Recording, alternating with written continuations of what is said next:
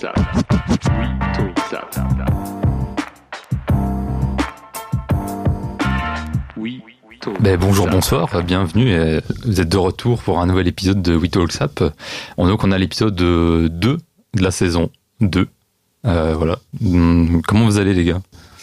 Ça va bien, moi ça va bien, apparemment Boris un peu moins, mais il va, il, il va être frais, hein, il, va, il, il va être à fond pour cet épisode.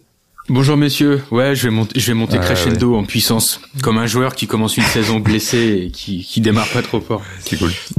Est-ce que vous avez des, des, des news, des trucs personnels à partager ou ou pas d'ailleurs C'est pas obligatoire. Boy, Bo- Bo, il a certainement plein de trucs à partager, il a des chaussettes à partager. Ouais mais peut-être pas vous embêter avec ça. Non oui j'ai sorti, euh, j'ai sorti une collaboration avec une marque française qui fêtait ses, euh, ses 10 ans. Donc marque française de chaussettes qui fabrique ses chaussettes en France depuis donc 10 ans, je me répète. Donc Royalties Paris.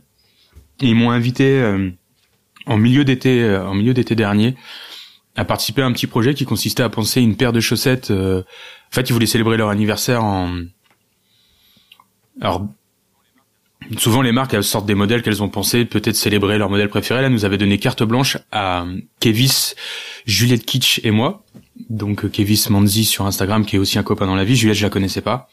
Et donc on a eu carte blanche sur les chaussettes. Chacun de notre côté, on s'est pas parlé. euh. Et donc j'ai sorti une paire qui est très inspirée du délire, euh, bah, du délire stylistique euh, que je pousse sur le média et, sur mon compte Instagram depuis des années. Et euh, pour la faire euh, courte, pour ceux qui ne la verraient pas, pour qui ne, l'ont pas vue et leur donner envie d'aller la voir, euh, c'est une paire qui reprend qui reprend en fait tricot à plusieurs manières de faire ses chaussettes et inspi- s'inspire plusieurs choses. Et un de leurs grands axes, c'est de reprendre des points de tricot de pulls de pêcheurs euh, écossais à partir d'images d'archives, même de bouquins d'archives de points de tricot. Et ils ont une paire qui s'appelle la Melville, qui était la première paire que j'ai eue il y a 5 ou 6 ans, dont j'adore et donc j'adore le, le pattern et qui est toujours en vie. Et je me suis dit bah, que ça pouvait être cool de partir de, de ce point de tricot pour rendre hommage à leur histoire. Et comme ils venaient me chercher pour fêter leur anniversaire, c'était de bah, d'essayer de, de trouver quelque chose qui soit la, la mienne en gros pour pouvoir mixer deux univers. Et je me suis plongé dans leur bouquin d'archives et j'ai trouvé euh, deux motifs qui me plaisaient. Un avec euh, des arbres qui représentent un peu la nature, le côté euh, le perche, euh, comme il y a une dualité dans mes photos qui est souvent très Paris et la campagne complète. Et l'autre c'était une sorte de motif à chevron qui rappelait le, le HBT, qui est le tissage herringbone twill qu'on pouvait trouver sur les vestes, entre autres de la Seconde Guerre mondiale, sur les Américains, qui est, qui est mon, army shirt préféré en vintage. Et euh, je leur ai proposé l'idée de faire un mix de ces patterns euh, sur chaque chaussette, en gros euh, coup de pied motif A, tige motif B, et l'autre coup de pied motif B, tige motif A. Ils l'avaient jamais fait, et euh, l'atelier a pu le faire, c'est un atelier historique à bientôt 100 ans.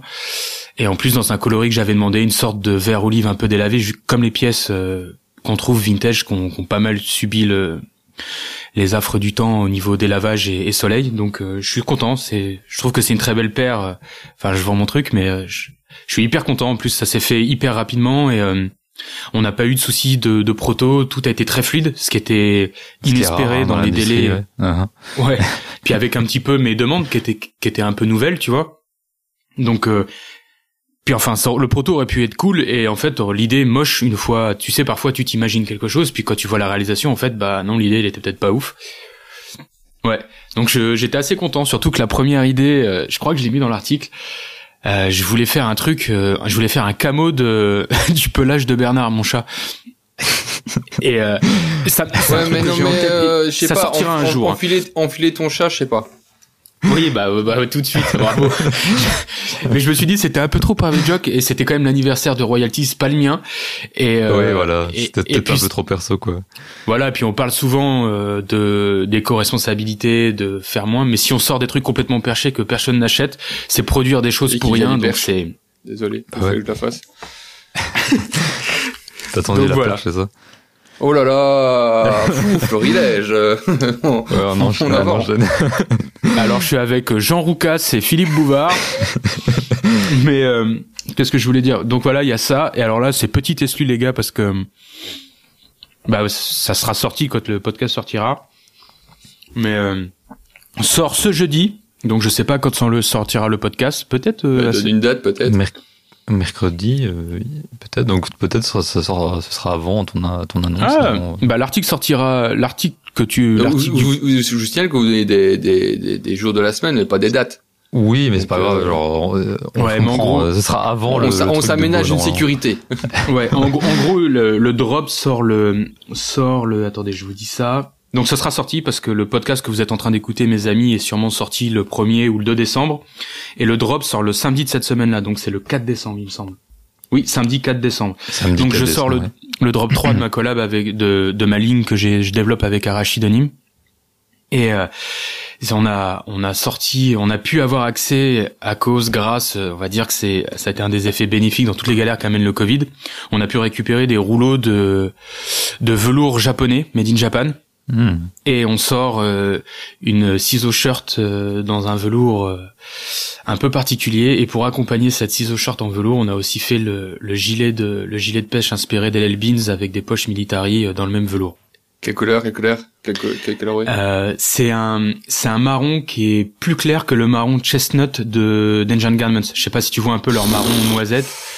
Euh, oui. Oui, ok, tu vois, oui. bah c'est c'est un c'est un marron très light, un brown light, un petit peu comme les Ouais, vis- c'est les clair ton marron. truc, ouais. Mhm. Ouais, la couleur elle est elle est vraiment très belle, elle Ouais, est c'est lumineuse. caramel ton, ton, ton marron.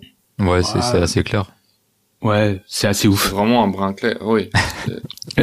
Et donc je suis hyper Ouais, content parce que c'est c'est vraiment cool. Là, euh, en fait, c'est le cette ligne que je développe avec Arashi, tant bien que mal avec euh, bah, la situation actuelle qui rend compliqué de travailler avec la Thaïlande, parce qu'elle est vraiment frappée de plein fouet par le Covid, économiquement et sanitairement, du coup.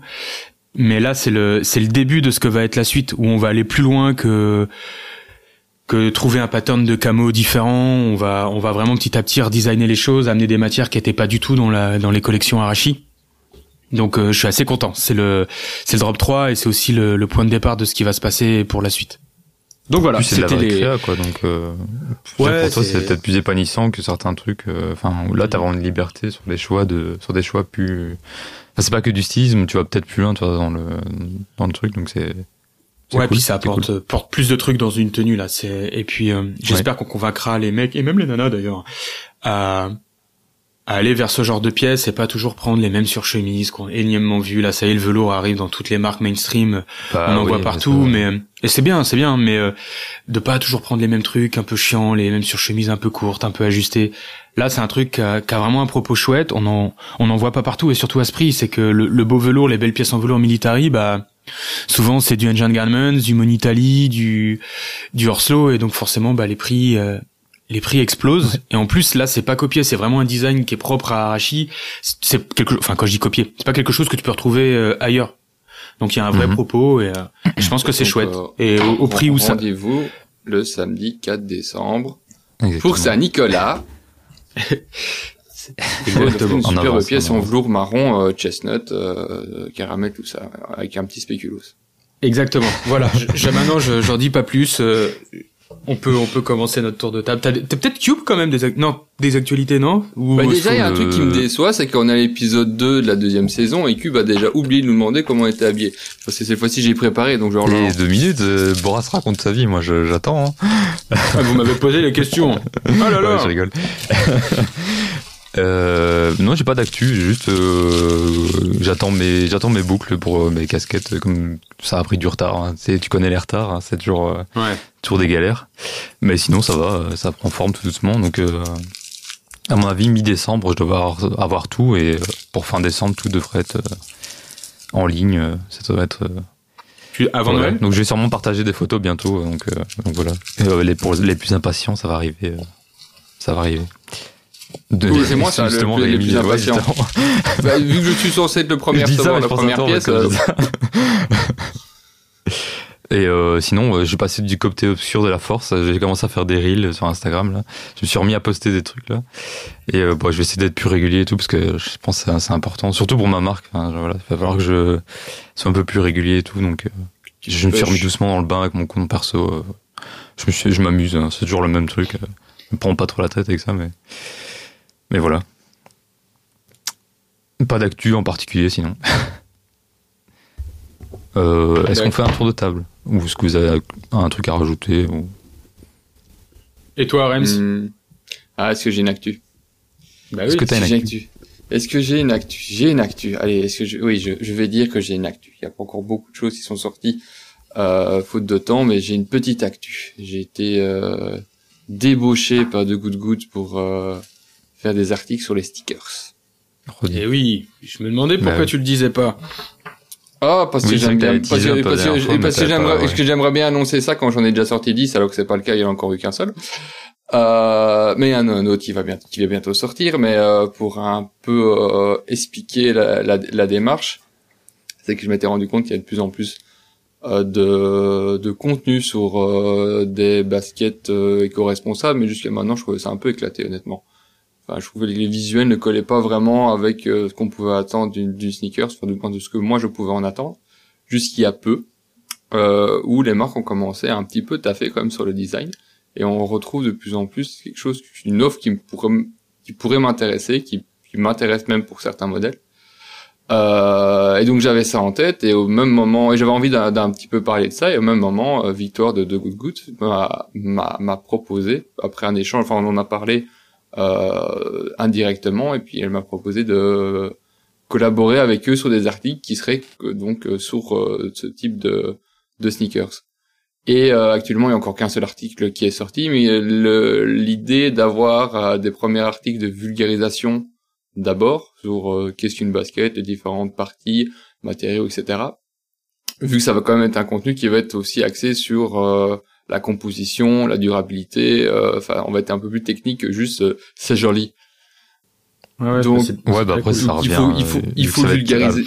Ouais, c'est ça. Vu que ça va être sur l'écologie en partie, euh, c'est- je pense que ça, ça vient forcément le côté technique. oui et non, euh. la durabilité. Euh, parce que l'écologie Oui, il durabilité, c'est deux trucs qui sont un peu différents. Enfin, Mais c'est c'est aussi quelque chose qui m'intéressait parce que euh, moi je viens pas du tout de ce milieu-là. Je suis pas du tout quelqu'un qui, qui prône la durabilité ou l'écologie ou, ou l'éco-friendly. À la base, ça m'intéresse comme comme euh, contenu, mais c'est pas quelque chose que je vis au, au, au jour le jour. Même si je crois qu'il faut tendre vers ce genre de choses. Et jusqu'à maintenant, vraiment, je, je voyais ça comme étant plus une une mode, comme on en a pu parler dans dans les autres épisodes, où tu vois que c'est, enfin, c'est c'est visuellement éco-responsable, quoi. C'est pas, c'est c'est le produit euh, visuellement, il- tu tu sens que qu'on te vend du marketing. Que moi, c'est vraiment l'idée que j'en avais et que que je ce que j'en voyais jusqu'à jusqu'à peu. Que maintenant, on commence vraiment à tendre vers une homogénéité entre ce qu'on pouvait trouver en traditionnel et en marque éco-responsable ou en produit éco-responsable. Il y aura des news éco-responsabilité basket un petit peu d'ailleurs euh, un peu plus tricky euh, dans, dans mes news. Ouais. Euh, et et donc euh, bah voilà tout ça fait que j'étais intéressé par euh, par vulgariser la chose et euh, donc je vais commencer les articles donc de, vulga- de vulgarisation pour après peut-être un peu tendre sur des trucs euh, plus euh, plus concrets sur euh, des paires qui vont sortir qui seront analysés ou des concepts qui seront analysés euh, euh, bon, ce sera pas ça, mais je veux dire vulgairement, euh, la chaussure en champignon, qu'est-ce que ça vaut, quoi. Ouais, très très cool. En plus, Ouais, euh, ouais. c'est une équipe, c'est une équipe adorable. Ils font un super boulot. C'est chouette.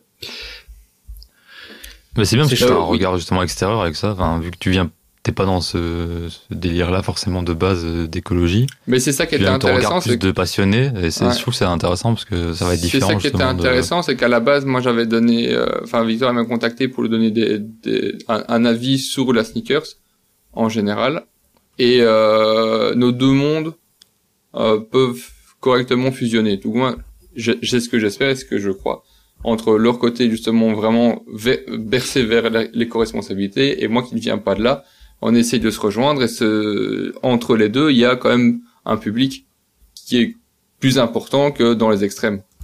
Mhm. Ouais. Et, puis, donc euh, voilà.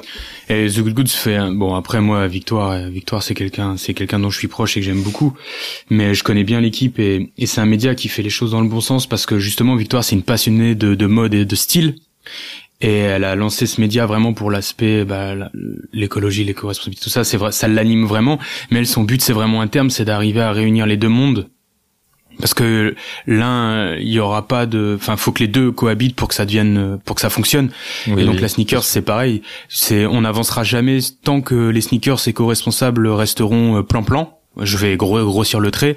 On n'amènera pas les, les gens qui consomment de la sneakers dégueulasse à s'y intéresser. Donc faut arriver petit à petit de à, à clé bah et c'est là où le travail d'un média comme The Good Goods qui est en train de prendre de grossir vraiment de prendre de la place et avoir une voix qui porte c'est de en prenant un mec comme toi capable de, de parler de ces choses-là, c'est d'amener des marques à prendre des risques et pour aller toucher des gens qui auraient pas été intéressés par l'éco-responsabilité, mais dire oh putain en fait le design il est cool, tu vois. Et euh, je trouve que ça va dans le bon sens. C'est ce que je pense aussi, c'est pour ça que j'ai Ouais. accepté. Et j'aurai des petites actualités dans ce sens-là aussi euh, très prochainement. Eh ben parfait. Et euh, comme euh, comme Quentin, euh, comme Cube euh, m'a shooté pour euh, parce qu'il fallait absolument que je mette ma bille, ma, ma tête sur sur l'article, euh, Ah. on a tous participé. C'est bien, c'est c'est fantastique. Ah oui, c'est vrai, c'est vrai. J'avais oublié que j'avais Oui, le shoot que participé tu avais fait, c'était c'était pour ça. Ouais. Non, mais en gros, euh, avec The Good Goods, moi, je vais faire des, je vais, je vais faire des missions de stylisme, mais euh, pour apporter euh, justement un, un coup d'œil stylistique à tout ça. Et pareil, pour motiver les gens à plus s'amuser avec leurs vêtements, avoir envie de les garder. Et... Enfin voilà, il y aura, il y a des synergies qui vont arriver et c'est cool, c'est cool. Bon, on fait le tour de table sur les vêtements qu'on porte? Comme Yep. ça, après, après, on démarre. Allez, Quentin, tu portes quoi? T'es en noir. Euh, alors j'ai mis, euh, je sais, même pas commencer. Je sais pas par, par quoi commencer parce que cette pièce elle est un peu spéciale. C'est genre, euh, c'est un mix entre un cardigan et un, une robe de chambre peignoir. hein, je sais pas. Je l'avais porté dans dans un article que j'avais fait euh, il y a quelques, il y a longtemps déjà, il y a il y a un an presque, euh, où je, je faisais du homeware. Tu vois, genre j'avais porté des trucs confort à la maison euh, et euh, non, mais c'est une pièce que j'adore. Donc une comme une robe de chambre assez longue euh, en, en laine Je- marron. Je, je, je t'imagine Ouais. un cardigan trop grand. C'est heureusement que j'ai la pièce à la base j'ai en tête, hein, parce que sinon ça fait spécial. Non, non, franchement, bah, je, je mettrai des, quelques photos parce que j'ai les photos de l'article. J'enverrai l'article. T'as déjà vu de Big de, Euh, Lebowski? Ouais, ouais, de Dude. Ça le mec Ouais, en peignoir, de Dude. Mais c'est pas, c'est pas le même, euh, c'est pas le même délire, franchement. C'est pas le même délire. Euh, en, dessous- en dessous, j'ai mis euh, donc un t-shirt manche longue euh, avec un col cheminé parce que je- il, il fait pas chaud pour l'instant, genre il fait assez froid. Et en bas, j'ai mis mon un Akama en, en lin, genre c'est hyper confort, genre pour rester chez soi tranquille, c'est c'est parfait. Alors Et c'est puis je suis quoi en chaussettes, j'ai pas de. un, un Akama On l'a C'est déjà un dit dans un pantalon. précédent épisode. Ouais, bah Ouais, oui, on a déjà dû en euh, parler, ouais, c'est sûr. Moi Ouais, je c'est un sais pantalon japonais euh, d'origine japonaise euh, qui est euh, à la base c'était porté par les par les samouraïs notamment. Et les Ça, ça nobles, fait quand même plus badass hein, de dire ça euh, comme ça. Et euh, bah c'est un, c'est un pantalon qui est qui est noué à la taille euh, avec une ceinture euh, généralement en tissu.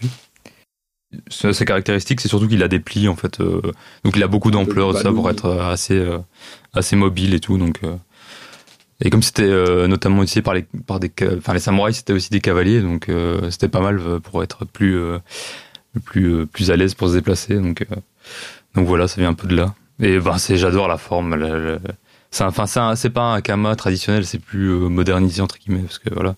Un kama traditionnel c'est ultra large hein, partout mais moi en gros euh, c'est large aux cuisses parce qu'il y a t'as double pli à l'avant et un pli à l'arrière de chaque côté. Et euh, en bas c'est un peu plus tapeur plus resserré donc euh, ça reste plus c'est plus moderne entre guillemets dans l'approche mais mais voilà l'inspiration elle date quoi. C'est pas un truc qui est, qui est tout nouveau. Mais pareil j'ai mis des photos je mettrai des photos aussi parce que j'ai des photos de ce, de ce pantalon là c'est un pantalon que j'avais fait que j'avais teint en indigo. Que j'aime bien je mets tout le temps qui vit bien. et puis enfin l'indigo c'est marrant parce que ça vieillit super bien. Ça plus tu plus t'avances dans le temps et plus ça enfin je sais pas ça prend vraiment une patine euh, particulière. Et voilà il est chouette. Ouais, ouais, cool. Et toi, Rems? Et t'as pas dit s'il avait au pied? Moi ça m'intéresse. mais j'ai pas j'ai rien au pied je suis en chaussettes euh, je- C'est un japonais, il se déchausse chez lui, c'est bien, il est propre. Mais quoi, je suis quelqu'un de pas propre parce que j'ai quelque chose au pied. En fait, j'ai rien au pied, mais je les ai mis à côté.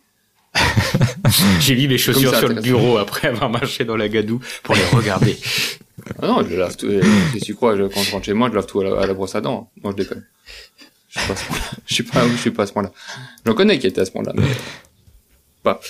Euh, Ouais, donc à moi, c'est à moi. Allez. Oui, vas-y, vas-y. Je vais commencer par le haut, euh, que je n'ai rien sur la tête, mais ça va arriver, n'est-ce pas, Quentin? Ça va arriver. Saint-Nicolas, Mhm. c'est le 6 décembre, Noël le 24. Voilà, t'as deux occasions de me faire plaisir. ouais on va plus dire euh, Père Noël que Saint Nicolas je pense D'accord. Père Noël, hein. Père Noël. On retient. euh, donc j'ai j'ai un hoodie North Project parce qu'ils sont très cool le- leur hoodie peut-être un petit peu serrant euh, enfin un petit peu slim mais euh, tout tout ocre de couleur ocre oui c'est ça on va dire ça Mm. couleur ocre euh, j'ai un un pantalon Uniqlo en corduroy celui de la saison dernière qui était euh, euh, avec euh, ah ouais, ils enfin, étaient. Je, je crois que j'en ai un aussi comme ça. Enfin, je l'ai plus, je l'ai filé à mon frère, mais ouais. Bah, il avait, franchement, sympa, il, il, les- il est assez, assez sympa parce que bon, c'est un peu encore droit qui peuvent parfois faire un peu vieillot suivant les coupes ou euh, trop droit. Et celui-là a une coupe assez sympathique euh, Mhm. avec de la place euh, aux jambes, mais qui, qui se resserre bien au niveau de la cheville. Euh, et euh, c'est une ceinture, euh, dire classique, sauf qu'à l'intérieur, t'as quand même un nœud élastique, pour pouvoir la resserrer. T'as un élastique, mais qui est intérieur. Et moi, j'aime ouais. pas les élastiques. Mhm. J'aime pas les Ouais. élastiques extérieurs. Je trouve ça, je trouve ça pas joli Ah euh, non, dans l'esthétique C'est moche. ouais. mettre un élastique intérieur. Euh, et euh, et au pas donc j'avais des euh, Sebago en collab avec Filson que je vous ai envoyé euh, sur euh, sur le Discord. Euh, donc c'est une Sebago qui est euh, plus plus haute euh, avec euh, je sais pas combien de je sais pas beau t'es t'es fort pour décrire les, Ah, c'est, les items.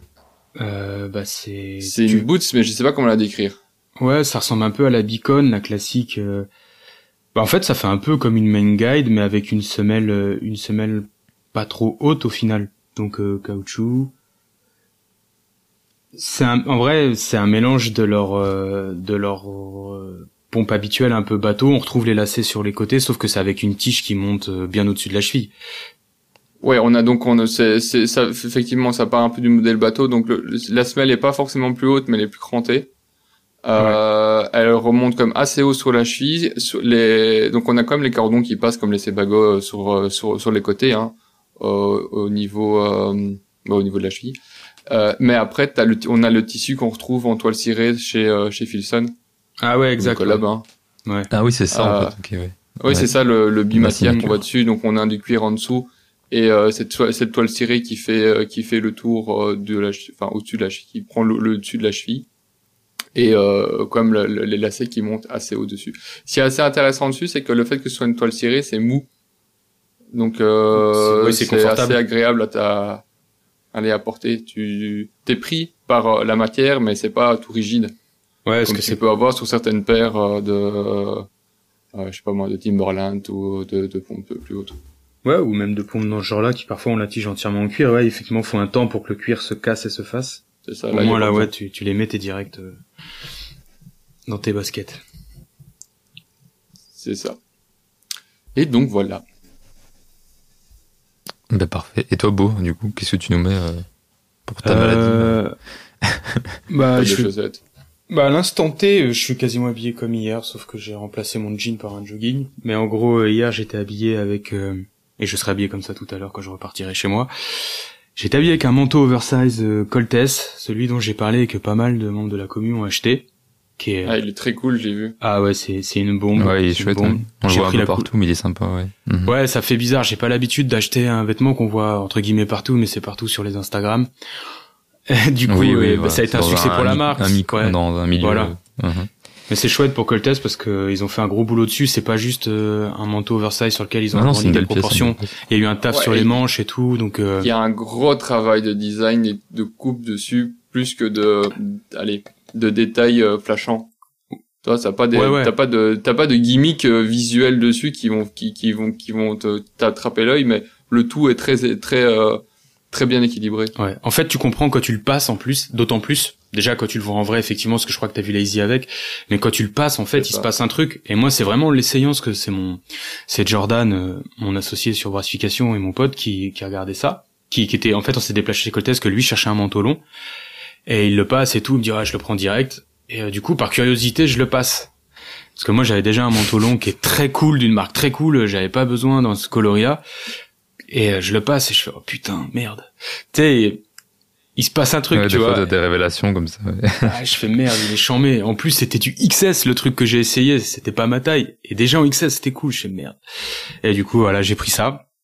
Ensuite, euh, dessous, j'ai euh, j'ai un hoodie Noah la marque new-yorkaise dans un coloris bordeaux, un, un hoodie d'hiver tout doux à l'intérieur avec le col et, double se ferme à double pression, il n'y a pas de cordon. C'est un truc qui est pas sorti en Europe et qui n'est pas tu ne peux pas commander depuis l'Europe. Donc je suis assez content, c'est la copine de Jordan qui nous l'a ramené d'un voyage à New York. Et euh, j'avais mon jean comme d'hab, Blue Stapper des, et des paraboutes aux pieds, mais là je suis avec un, un survêt suprême euh, vert bouteille qui se un survêt suprême. Ouais. Bah si t'aimes Noah, t'es obligé d'aimer suprême vu que c'est le même c'est les mêmes univers en vrai. Et euh, il est archi cool, il est couleur vert bouteille, j'ai fait un style sur Vinted, il est hyper épais. Le coloris est trop trop beau. Bah en fait, c'est les, les ALD et les euh, et les Noah qui cartonnent en fait euh, Supreme faisait déjà plus ou moins ce qu'ils faisaient depuis des années entrecoupés de collabs et de trucs un peu flashy et, et vraiment streetwear à fond ce qui fait qu'on se penche jamais sur leur collection mais euh, par exemple là le toi du coup tu vas voir ce que c'est Rémi. Tu sais le donc le survêt il est en molleton en gros en gros coton. Mais je l'ai vu sur ton Insta. Ah ouais ah ouais j'ai posté? Attends tu me parles de quoi là? De, Du truc de Noah ou de Non non du euh, du survêt suprême. suprême? Et ouais, je l'ai vu. Ouais, bah couleur vert, la couleur vert bouteille. Et en fait la ceinture ça t'as pas dû le voir parce que bah tu, tu sais ça fait euh, ça fait les trucs comme avait sorti euh, ALD il y a quelques saisons euh, où ça te fait le bandeau tu sais ça te fait un bandeau comme sur une varsity tu sais ça te fait des lignes blanches et blanches et noires ou c'est l'élastique des des varsity jackets tu vois ce que c'est? Ouais, je vois. Et euh, ALD a fait a mis ça sur des sur les poignets, euh, peut-être aussi sur des pens, mais en tout cas a fait ça sur les poignets et les élastiques de ses hoodies. Et en fait, ça c'est une vieille collection de Suprême avec le logo qui est inspiré et qui est un hommage à la typo de Courage. Et euh, je l'ai trouvé, je l'ai topé à 40 balles sur Vinted, en super état. Genre c'est une bombe le bordel. Et, euh, je suis trop, je suis super content. Donc voilà, c'était le. Je je je redis, enfin je, je reprends ce que j'ai dit. Je l'ai pas vu sur ton Insta, j'ai vu sur, sur ton article sur le par dessus avec l'exception. Ah oui, mais ça c'est le hoodie, c'est le hoodie noir ça. Ouais, bah, c'est ouais, bah c'est un verre un peu de ce genre-là, tu vois. Ouais, et, euh, ouais, et en fait, Supreme, il faisait ça depuis très longtemps. Et toutes ces marques-là, en fait, quand tu regardes bien, bon, il y en a un déjà vu qu'il bossait chez Supreme forcément, mais c'est juste qu'il l'amène d'une autre manière, mais il y a beaucoup de gens qui crachent sur Supreme pour la partie hype, machin, resell et tout, mais quand tu regardes les collections de Supreme dans le passé, il y a toujours des pièces vraiment ouf. Et souvent les pièces très cool pour nous, tu vois, dans, on va dire dans nos styles, bah elles sont pas forcément celles qui cotent, tu vois. Et donc euh, en, fouinant, tu peux tomber sur des trucs euh, plutôt chouettes. Enfin voilà. Ouais, T'as tout le côté un peu suprême. Moi, c'est juste ça qui me dérange. Les pièces me dérangent pas du tout. C'est juste le côté hype derrière qui me, qui, qui, qui me déplaît un peu. Le côté connoté. Mais sinon, il y a plein de pièces que je trouve bien. À chaque fois qu'il y a des collections, euh, j'adore les, les, les, les ou les suites avec des, des logos à la con. Donc euh, je serais client visuellement de ce genre de choses. C'est juste après euh, avoir un gros logo suprême, bof. Voilà, il y, a rien, il y a juste écrit. Ouais. T'as juste écrit suprême sur la poche arrière avec le, mais avec la typo de courage. Et du coup, sur le suprême, t'as l'accent de courage. Et euh, au début, j'ai cru que c'était fake parce que vu que je suis je j'aime je regarde la marque de loin quand même tu vois. Et je je savais que de temps en temps ils changeaient leur logo mais j'avais pas fait gaffe. Et euh, je vois mon pote Jordan me dit mais pourquoi il y a un accent? J'avais même pas vu. Je fais oh merde putain.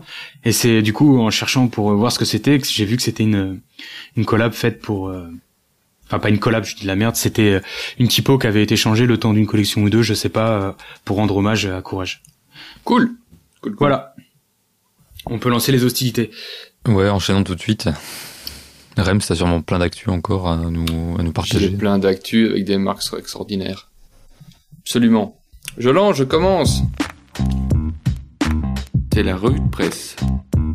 En avant pour les actus tutu. Euh, une première, un premier article avec Diesel qui va vendre à son tour des pièces d'occasion. On va pas la faire trop trop longue, hein, parce que ça sert à rien. Euh, donc Diesel va reprendre, a déjà commencé à reprendre des pièces pour euh, pour les, les re, manier les, les, reprendre et les revendre après en occasion dans ces magasins italiens. Ils ont repris 900 pièces en échange de 10, 15, 25 ou 35 euros euh, de bons. Euh, je crois que c'était des bons d'achat. Je sais pas si c'était. Oui, c'était seulement des bons d'achat pour en racheter derrière. Oui, c'est ça. Ouais.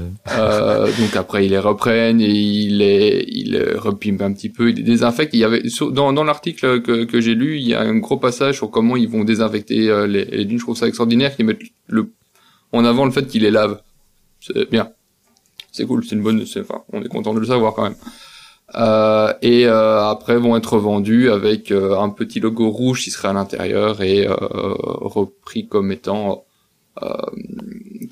comment ils ont appelé leur truc encore crois que c'est juste Second Hand en fait. Il n'y a pas de nom particulier. Ils n'ont pas trouvé un nom, un nom différent. Donc vous pourrez maintenant acheter des, des, des, des seconde main euh, sur euh, de euh, diesel chez diesel au prix de 95 ou 125 euros. Euh, petit truc que j'ai trouvé intéressant euh, en dehors de ça, c'est que ils ont mis euh, combien à votre avis on a en moyenne de paires de jeans? De jeans, c'est une traduction française de dire paires de, de quoi? Par personne sur sur Par personne. Ouais. Non, non. Combien d'habitants Les habitants en... moyenne possèdent combien de jeans? Ah, ouf. À mon avis, quelques-uns déjà. Ah, mais il y Moi, je sais pas, je dirais deux. 2,2 2 seulement? Non. T'as au moins un jean de chaque couleur déjà presque. Non, ah, de chaque couleur, euh, un bleu, un bleu plus foncé, un bleu plus foncé et un, ouais, et un, bleu plus clair. Ah non, c'est 6. C'est 6. Ah, bah, tu vois, je, je, je sentais bien qu'il y avait un truc. Alors ouais. bon, ah, il faut voir, il faut, faut, faut voir si c'est si c'est un chiffre qui est correct ou pas. Mais eux disent que sur un, une population de 7,9 milliards d'habitants, c'était moins que ça, mais bon, on va dire. Euh, en moyenne, on a 6 euh, six jeans. Donc c'était l'intérêt de continuer à faire, enfin à faire de la seconde main parce que le public est là pour acheter. C'est toujours, euh, c'est toujours. C'est une pièce ultra classique, des, ça marche. Ouais, hein, c'est toujours une pièce qui, Mhm. qui, qui se vend, qui se vend enfin, régulièrement.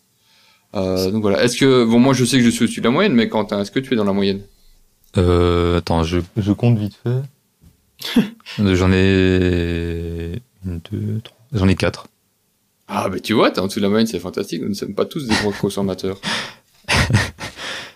Ouais. Ouais, Ouais. la question ne se pose pas. Moi, j'en ai une trentaine, mais en vrai, c'est Oui, parce mais- que, mais c'est parce que c'est lié à mon, c'est lié à mon métier, voilà. Mais en vrai, en, en, en jean que je oui, puis porte tu les vraiment, accumules aussi, c'est pas. Enfin, Ouais, mais c'était surtout pour étudier les coups. Puis bah moi, ça me sert pour le stylisme des shootings, tu vois. Mais en vrai, en, en jean que je porte vraiment, je suis pas, je suis pas à plus de 4 aussi, je pense. Et euh, mais je- là, j'étais en train de penser à mes potes que je connais bien, mes potes proches, qui aiment le vêtement, mais qui sont pas dans la sap comme nous geeks, tu vois, mais qui aiment la sap. Il y en a aucun 6 jeans. Hein. 6 jeans, c'est vraiment beaucoup. Je suis, je suis- peut-être qu'avec les, na- peut-être qu'il y a honnêtement, les ça nanas m'aide, dans le ça- tas avec Ah les oui, jeans. oui, oui, t'as bien, t'as, t'as les femmes, t'as les enfants, t'as tout le monde dedans. Hein. Euh, et puis peut-être ouais, que certains en achètent. ça monte vite. Hein. Bon, très, très, très honnêtement, on n'a pas, enfin, peut-être de notre entourage ou moins, moi c'est pas le cas, on n'a pas des gens qui chaque année changent toutes leur vestiaire. Alors que je sais bien qu'il y en a qui sont des spécialistes pour ça.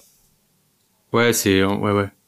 Alors euh, si tu commences à compter, évidemment ils ont ton peut-être, enfin peut-être qu'ils ont ton, enfin peu importe. En tout cas, le, Ouais. le chiffre m'avait interpellé. Je me dis bon, on en parlera.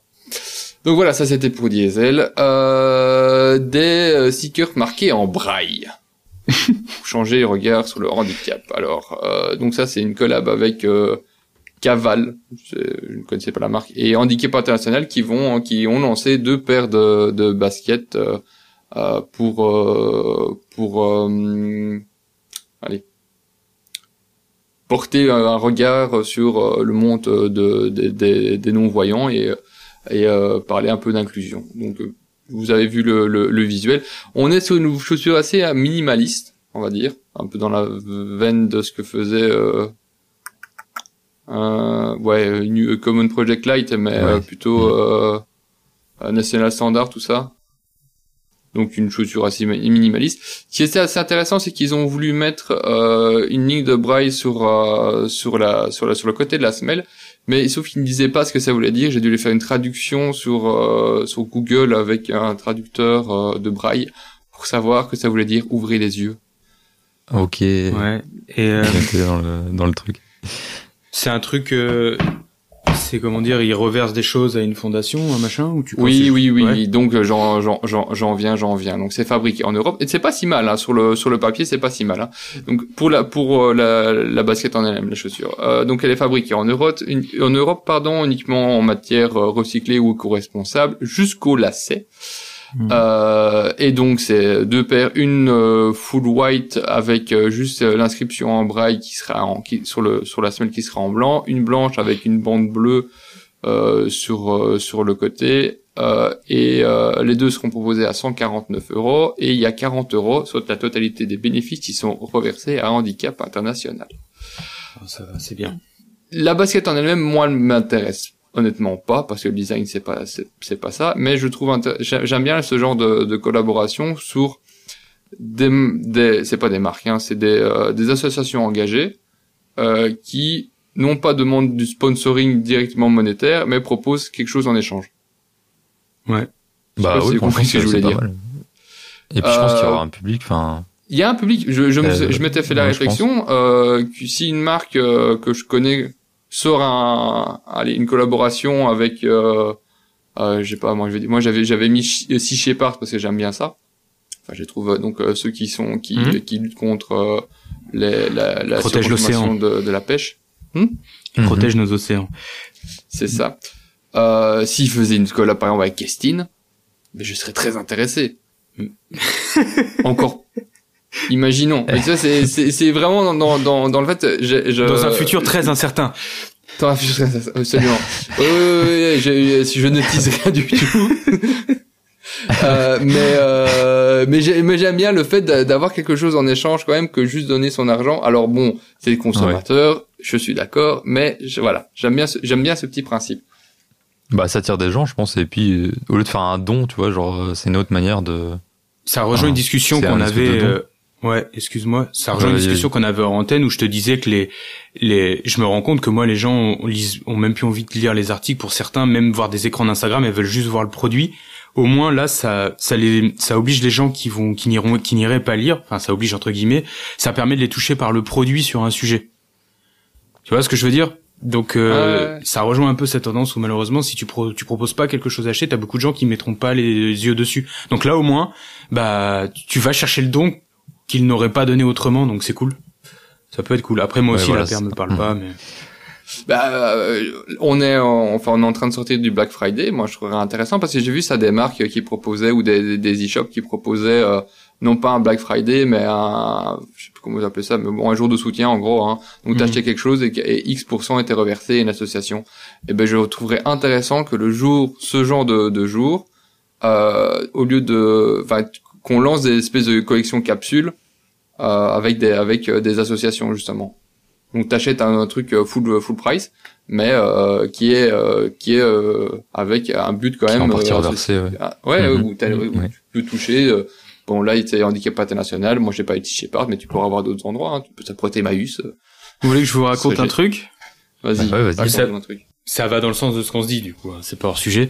Quand euh, quand euh, j'ai fait mon AVC il y a deux ans là, je me suis retrouvé à l'hôpital et j'étais vachement touché parce que moi j'ai vu des gens euh, détruits par le truc. Moi j'ai été très chanceux et euh, du Tu coup fait une collab avec l'hôpital, c'est ça? Non. Et en fait, j'ai gardé, euh, j'ai gardé deux de mes blouses qui étaient dans un tissu euh, qui était plutôt sympa de couleur, et j'ai gardé mes mes deux blouses que j'ai eues.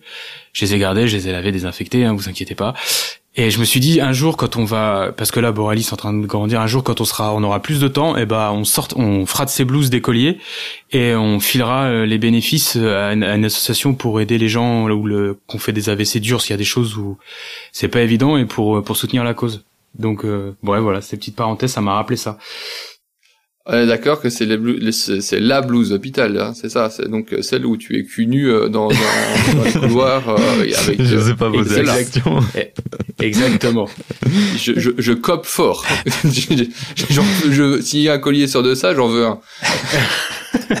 et en plus porté par Boras. Attention. Ouais, ouais, ouais, ouais, ça c'est ça c'est ça, c'est du goodies, hein. Ouais. ça c'est vraiment euh, c'est- l'item fan service.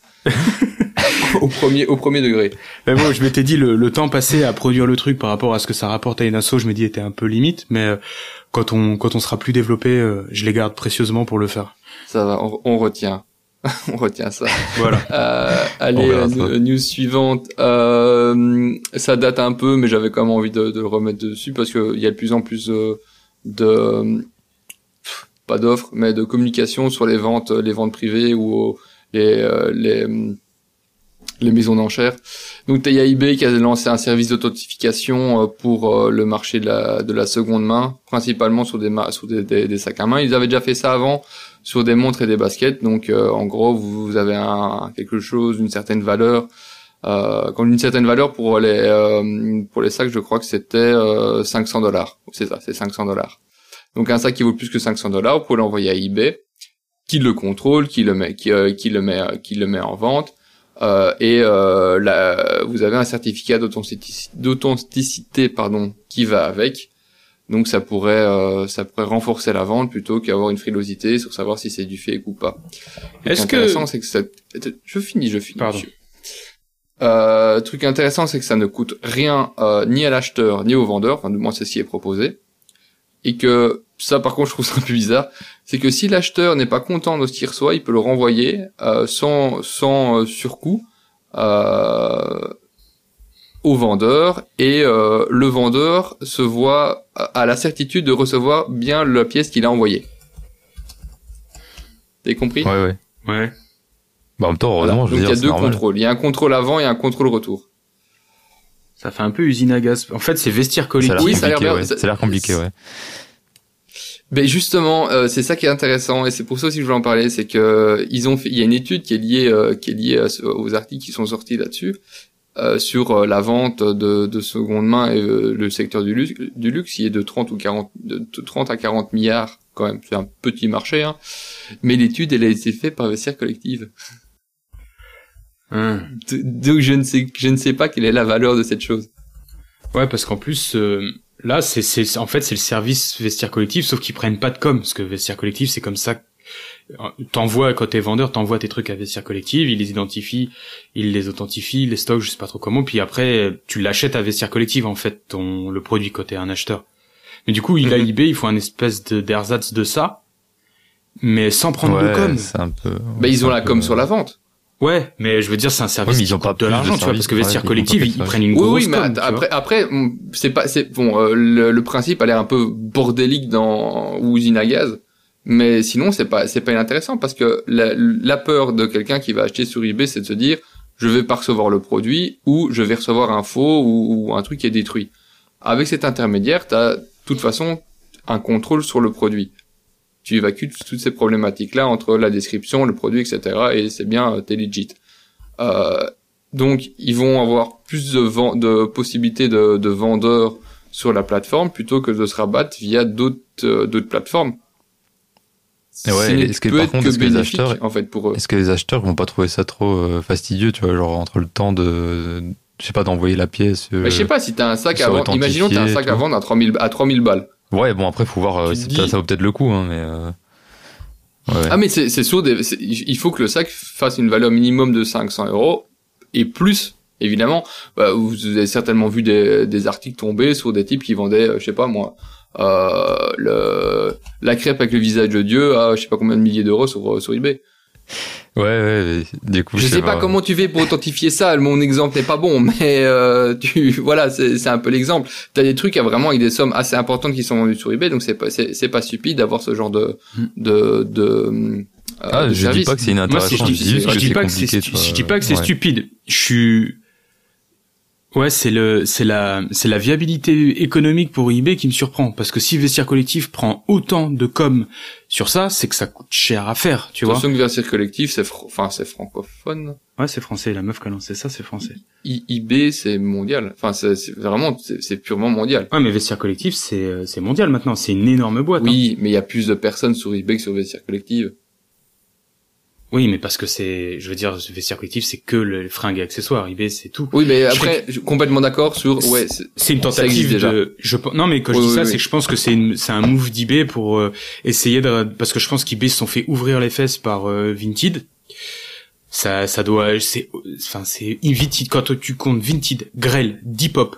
Tu prends ces trois là, je pense qu'ils ont pris un nombre de parts de marché à eBay qui est quand même conséquent sur des produits assez chers parce que Grell, Depop en gros tu tu vas tu rajoutes vestiaire collectif qui continue de grossir qui cartonne. Je pense que c'est un move d'eBay pour essayer de, de un peu Ah oui, comme totalement, sur les hein, réseaux c'est- sociaux, t'as Instagram vraiment qui va ça, piquer le c'est- feature de. ça, de TikTok, c'est- un- un- move qui, c'est un move d'eBay pour euh, récupérer un marché, mais la force d'eBay par rapport à toutes les autres plateformes, c'est que eBay est vraiment, ça doit être la plateforme de revente numéro un, Ouais, ouais. la plus grosse. C'est pas celle qui performe le plus d'année en année, elle est certainement même en baisse, mais c'est la première. Ouais, ouais. Oui, ils ont l'assise, ils ont l'assise financière pour tenter ça. Donc c'est pas après il faut réussir à communiquer dessus et que ça et que ça et que ça prenne parce que c'est un vrai bordel hein, quand tu vas sur eBay pour retrouver quelque chose. Euh, à la limite, c'est vrai qu'ils devraient mettre plus de pognon dans, dans la refonte de leur de, de, de, de la plateforme en elle-même que dans le genre de service. Mais euh, sinon, euh, ils, ils ont ils ont une possibilité de toucher un public très très large. Ouais. Enfin voilà. Je voulais un petit peu lancer ça.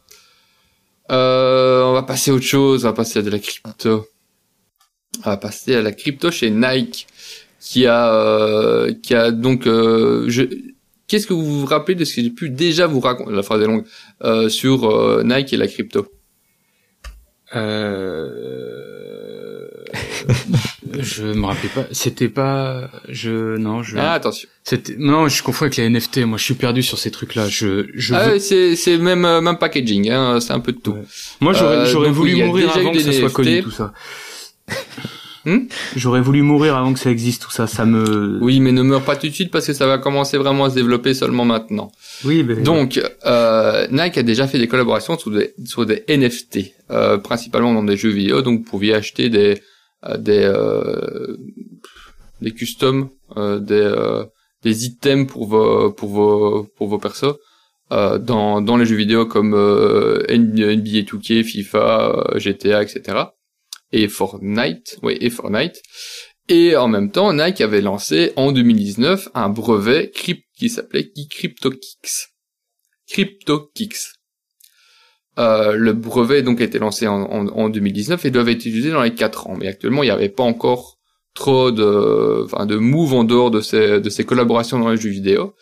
Mais euh, Nike a déposé euh, très récemment que 7, je pense, c'est ça, euh, a déposé sept noms pour faire de la vente de, de, de, de produits dans un monde euh, digital, donc dans le métaverse. Tu vois ce que c'est le métaverse, Brice, parce que tu es, Ouais. Le. tu es très connecté. Le métaverse, c'est un monde, euh, c'est comme le la truc qui existait dans le passé, Second Life, mais version euh, encore plus grande. C'est une bonne, oui, oui, c'est un peu, si tu veux, C'est une, ça. c'est une sorte de Sims, euh, Sims euh, mélangé à des réseaux donc le sociaux. métavers, c'est un cybermonde avec une communauté d'utilisateurs présents sous forme d'avatar. Ça, c'est une définition qu'on va dire Hmm. Euh, très, God, mais on va. très courte.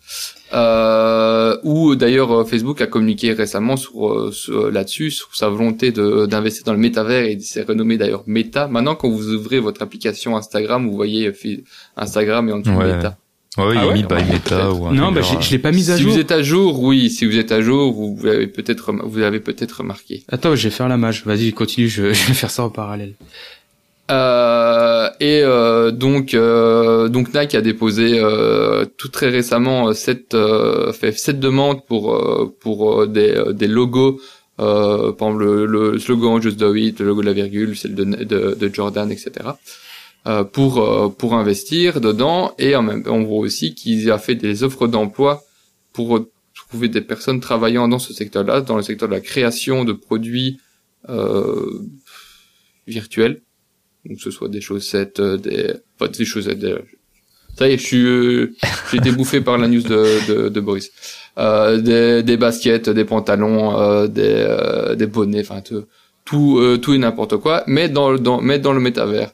Alors, on en revient à la CryptoKicks. L'intérêt là-dedans, c'est que vous pourriez acheter donc euh, tous ces petits produits via une crypto-monnaie qui serait la crypto-monnaie de Nike. Donc tu achèterais tes jetons euh, CryptoKicks pour aller ach- après acheter tes, euh, tes différents euh, produits virtuels sur euh, les applications de vente euh, de Nike. Est-ce que c'est compréhensible ce que je dis? Ouais, ouais, ben ils vont lancer Ouais. leur monnaie, quoi. Enfin, c'est, mais, euh... Oui, mais pas seulement. Ils vont lancer leur monnaie pour vendre leurs produits. ouais, ouais, je sais. J'ai, j'ai bien compris le truc. Pour- mais Pour me- vendre des produits dans pas. un monde dans un monde virtuel, c'est ça. En gros, tu vas acheter des, tu vas acheter des mégaoctets de. C'est ça. Ouais, de kicks euh, En virtuels. fait, c'est, en fait, c'est un tout. C'est un tout. Et c'est pour ça, enfin, c'est, tu vas avoir des plateformes de vente de produits virtuels qui vont avoir des NFT. On en revient à ce que, au truc avant. Donc, euh, ce sera, on va dire, euh, ces produits seront, des- seront des NFT qui pourront être achetés après par la monnaie de Nike que tu auras acheté via d'autres, euh, d'autres, peut-être euh, monnaies. Quand tu vas revendre ta NFT à un autre, parce que tu, vu que c'est unique, tu peux commencer à la revendre, bah Nike va toucher une commission dessus. Donc exit les plateformes comme euh, StockX et euh, Vinted, etc., qui touchent des commissions sur la vente de produits de seconde main. Tu auras de la seconde main virtuelle sur la plateforme euh, de Nike en monnaie Nike. C'est un enfer en vrai. Bah, je je comprends pas en fait. Mais euh, je sais qu'il y aura des. il y Tu des- comprends pas ça ou va- pas? Si si, je comprends très bien le truc, mais je comprends pas pourquoi on va on va dans ces délires là. Enfin, c'est ça, me- ça me dépasse en fait. euh. Enfin, je, je- est-ce Mais ça existe déjà, c'est je ça. le sais, je sais que ça existe, mais déjà. euh, la crypto, tout ça, je, je sais très bien, mais je, je vois pas l'intérêt, tu vois, genre. Je comprends l'intérêt de la crypto-monnaie en, en tant que telle, mais pas de la, ce genre de de- d'item euh, virtuel qui n'a aucun. euh, Ah, c'est- toi, tu parles vraiment du produit ouais, ouais, virtuel. le produit, bah, et le parce truc, que t'es euh, peut-être pas un gamer, mais sinon, euh, ça, j'en avais, j'en avais déjà parlé. Le, le nombre de, de, allez, en- sur la, la totalité de la planète, le nombre de, de gamers est vraiment euh, gigantesque. Donc, tu as un potentiel d'acheteur et t'as des gens déjà qui achètent des skins pour customiser leur avatar euh, dans différents jeux. Alors, justement, là, on parlait d'avatar dans différents jeux. Donc, dans chaque jeu, tu dois avoir ton propre avatar. L'idée du métavers, c'est que tu aurais un seul tout est lié, avatar quoi. Mais oui, oui.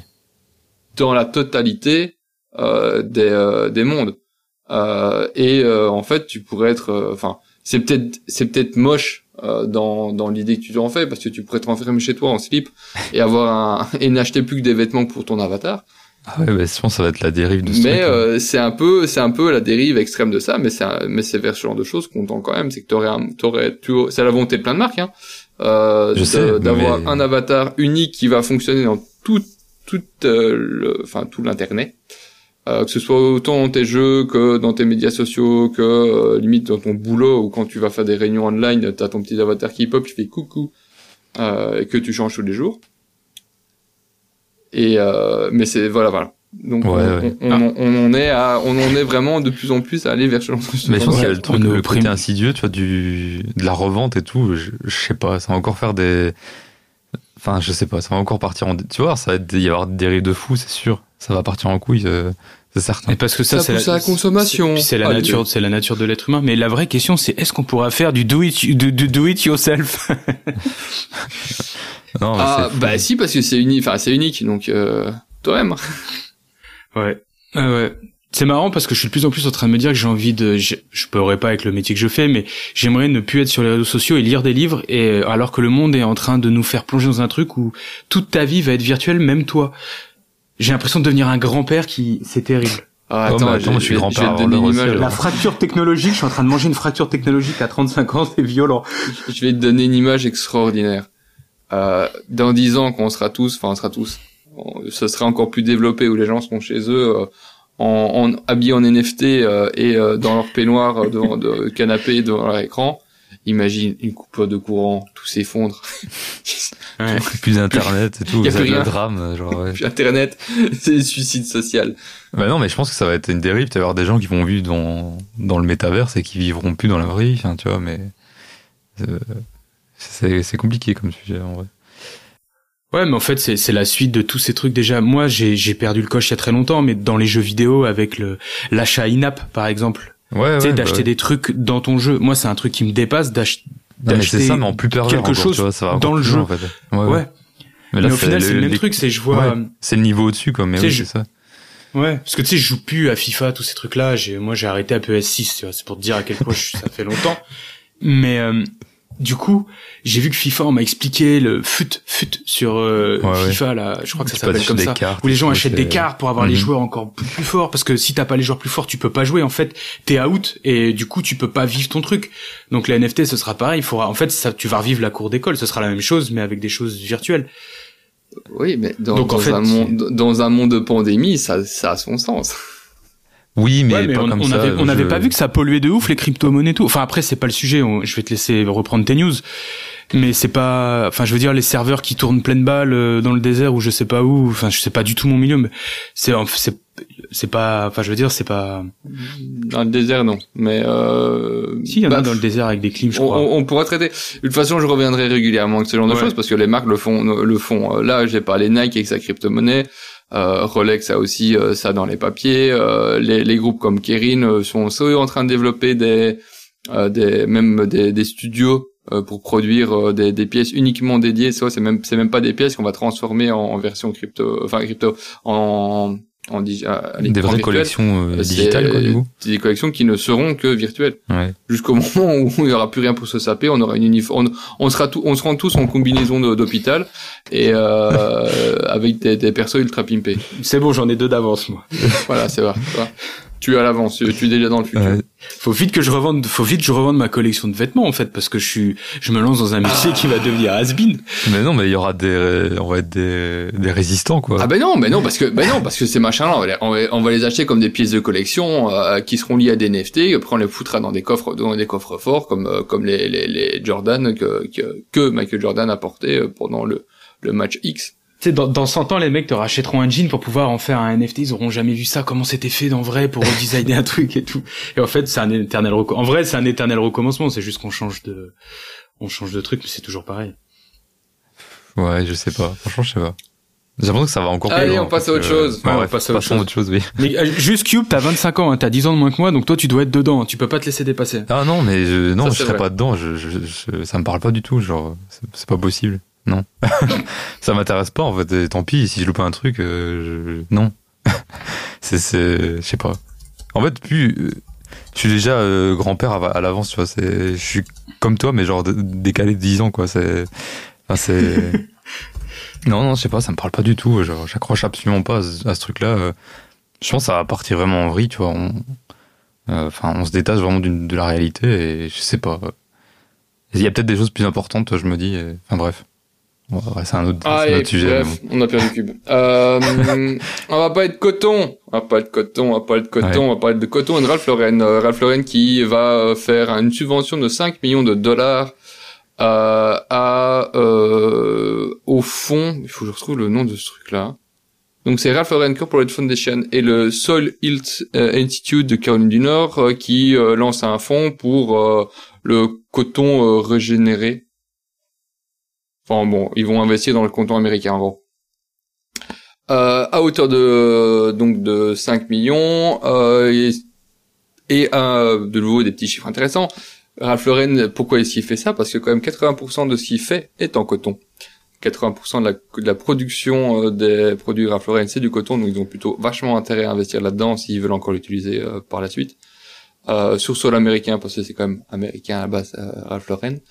Euh, deuxièmement, en fait, l'idée c'est pas juste investir du pognon pour investir du pognon, c'est euh, investir du pognon pour avoir déjà un outil sur place aux États-Unis qui est comme qui à une époque euh, produisait quand même beaucoup de coton et surtout pour moderniser les infrastructures et donc produire mieux, je sais pas dire plus, mais avec moins.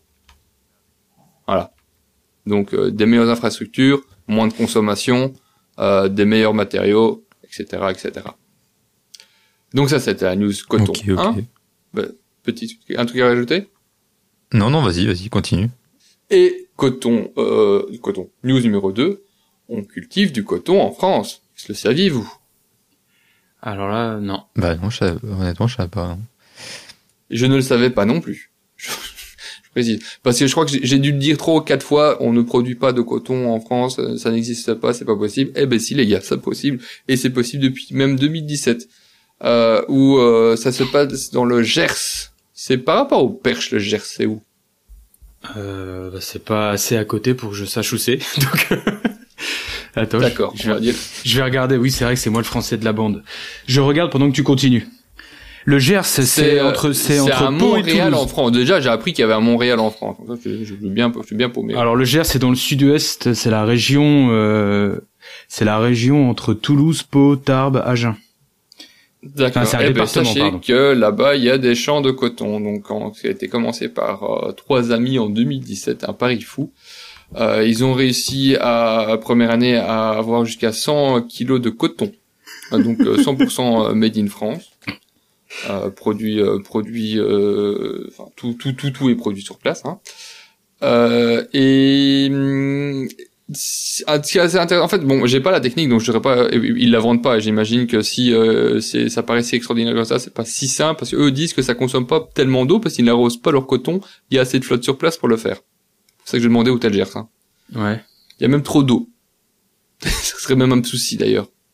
Euh, mais ils arrivent à faire pousser via des techniques, j'imagine, qui sont fortement étudiées, euh, des- du coton. Ils arrivent à développer leur, euh, leur, euh, leur production et ils vendent euh, le- ce coton-là via une marque euh, qui s'appelle Jean Fil. Je ne déconne pas. C'est sérieux? Donc Jean J. Oui, Oui, non, non. mais c'est pas possible. C'est un- on n'est Ah, pas premier. Si, si, si, ça s'appelle, ça s'appelle Jean Fil. Oh. J-E-A-N-F-I-L. Mais l'idée est super de, de Ouais. faire ça en France. Ouais, mais tu peux pas lancer un truc comme ça. Mais donc, donc, je suis désolé.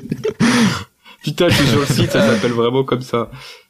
Euh, donc ça fait, ils ont fait lancer des polos, des t-shirts euh, estampi- euh, estampillés 100% euh, pour- 100% coton français.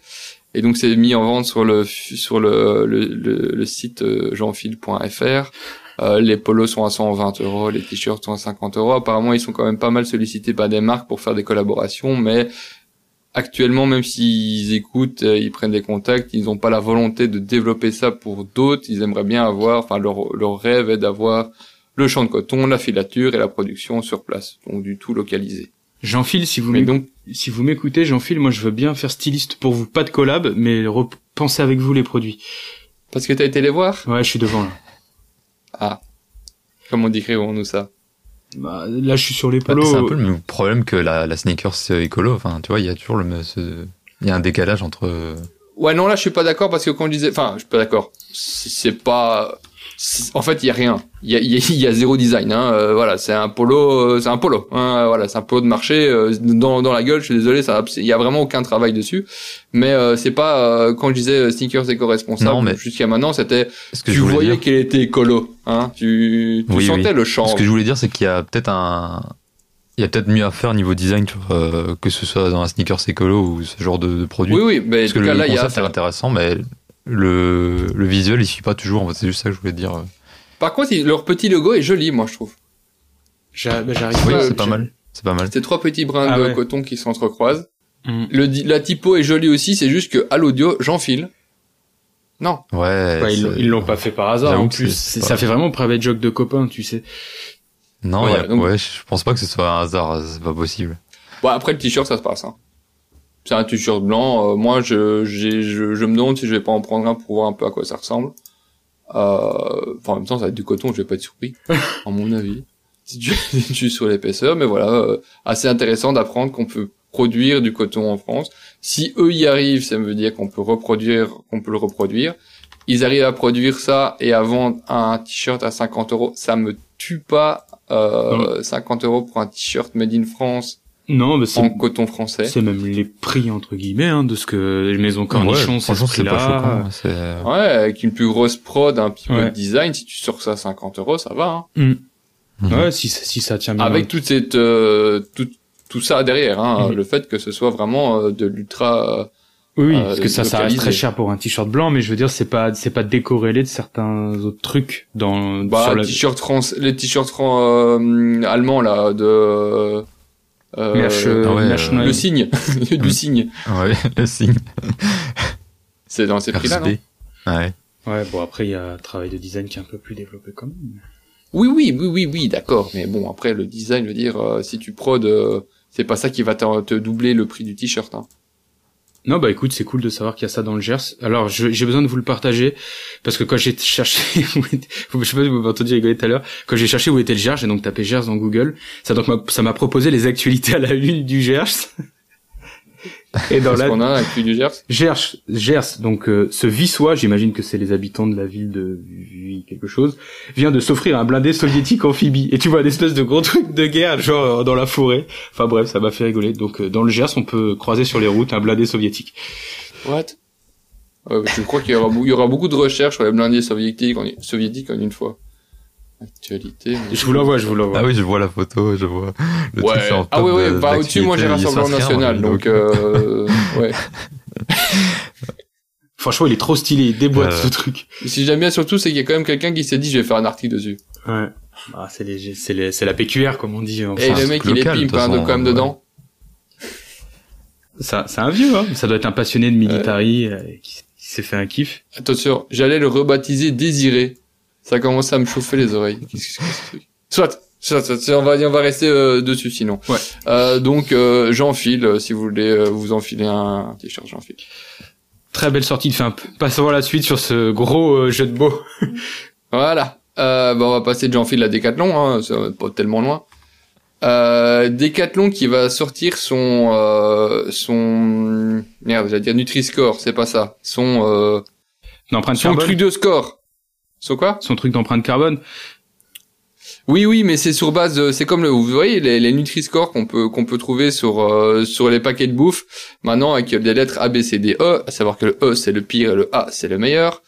Euh, et ben Decathlon maintenant va afficher sur ses sur ses produits ce même euh, ce- cette même euh, référence euh, pour euh, établir la qualité du produit. Enfin la qualité, euh, l'impact euh, environnemental du produit. Alors je sais pas si si c'est le cas chez vous. Euh, tapez Decathlon. euh, Enfin moi j'ai fait point .be et je n'ai je n'ai trouvé le Nutri euh, le merde pas Nutri. Le Conso Score. Le vêtement score. Ils ont, ils- Ouais. le vêtement score. Il y a pas un nom à ce truc? Non, je sais pas. si- Je sais pas, honnêtement. Soit bon, soit ce truc de, score- ce truc hein. de scoring. Mhm. Euh, je Ah, quand j'avais quand- environnementale, ils mettent. Ouais, ben moi quand j'avais fait la recherche sur euh, le point, euh, désolé sur le, quand j'avais fait la recherche au début, j'avais trouvé sur euh, les articles en dessous euh, une étiquette qui était marquée euh, bon euh, le la lettre. En l'occurrence ici c'était B et à côté j'avais l'empreinte carbone et il me mettait que, ça, que le produit en question faisait 11,96 kg de CO2 euh, d'empreinte carbone, ce qui représente 1 kg de CO2 représente 5 km en voiture essence, selon la base carbone de l'ADEME.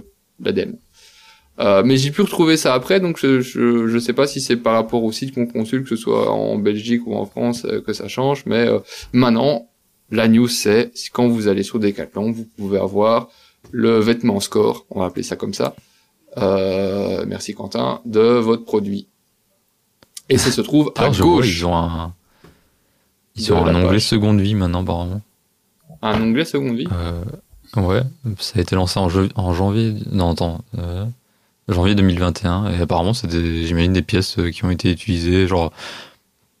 Ah oui, si, si, si, oui, oui, mais c'est machines, ça, il y y a ça de plus en plus. J'en parlerai pas ici, mais genre, je compte en parler euh, dans un prochain. Mais enfin, vraiment, c'est marrant, tu vois, tout le monde s'y met, donc euh, bon, c'est pas plus Mais mal. d'ailleurs, mais, euh, on, on va, on, on vous, nous, on vous repartagera dans l'article du, du podcast tous ces trucs-là sur la pièce, sur euh, donc euh, dans la le communiqué de presse que Decathlon avait partagé, on voit euh, deux personnes courir et quand on est quand on voit leurs vêtements, qu'on retrouve les vêtements sur le site Decathlon, euh, il est marqué que c'est des éco-design les vêtements en question et vous pouvez retrouver non pas comme ils mettent un A mais un B en en code en, en vêtements score hein.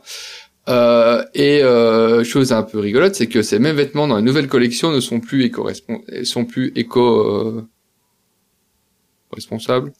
Non, éco design, c'est ça le terme, éco design, et c'est en lettre D. Euh, donc le produit en fait c'était le Keep Run euh, Running, euh, enfin le haut warm veste running hiver femme déperlante euh, coupe vent euh, Keep Run warm régule bleu marine. Si vous voulez vraiment chercher tout, s'il vous plaît, c'est cadeau. Et donc celui-là il est D, et celui de l'article il est B. Comme quoi magnifique, ils ont fait un, un, un Ouais. vêtement score, mais en plus, euh, c'est- enfin, pas tellement c'est respecté. pas derrière. réglementé, si, ou c'est pas eux, c'est, enfin, c'est eux qui font le, le propre, leur propre score. Là.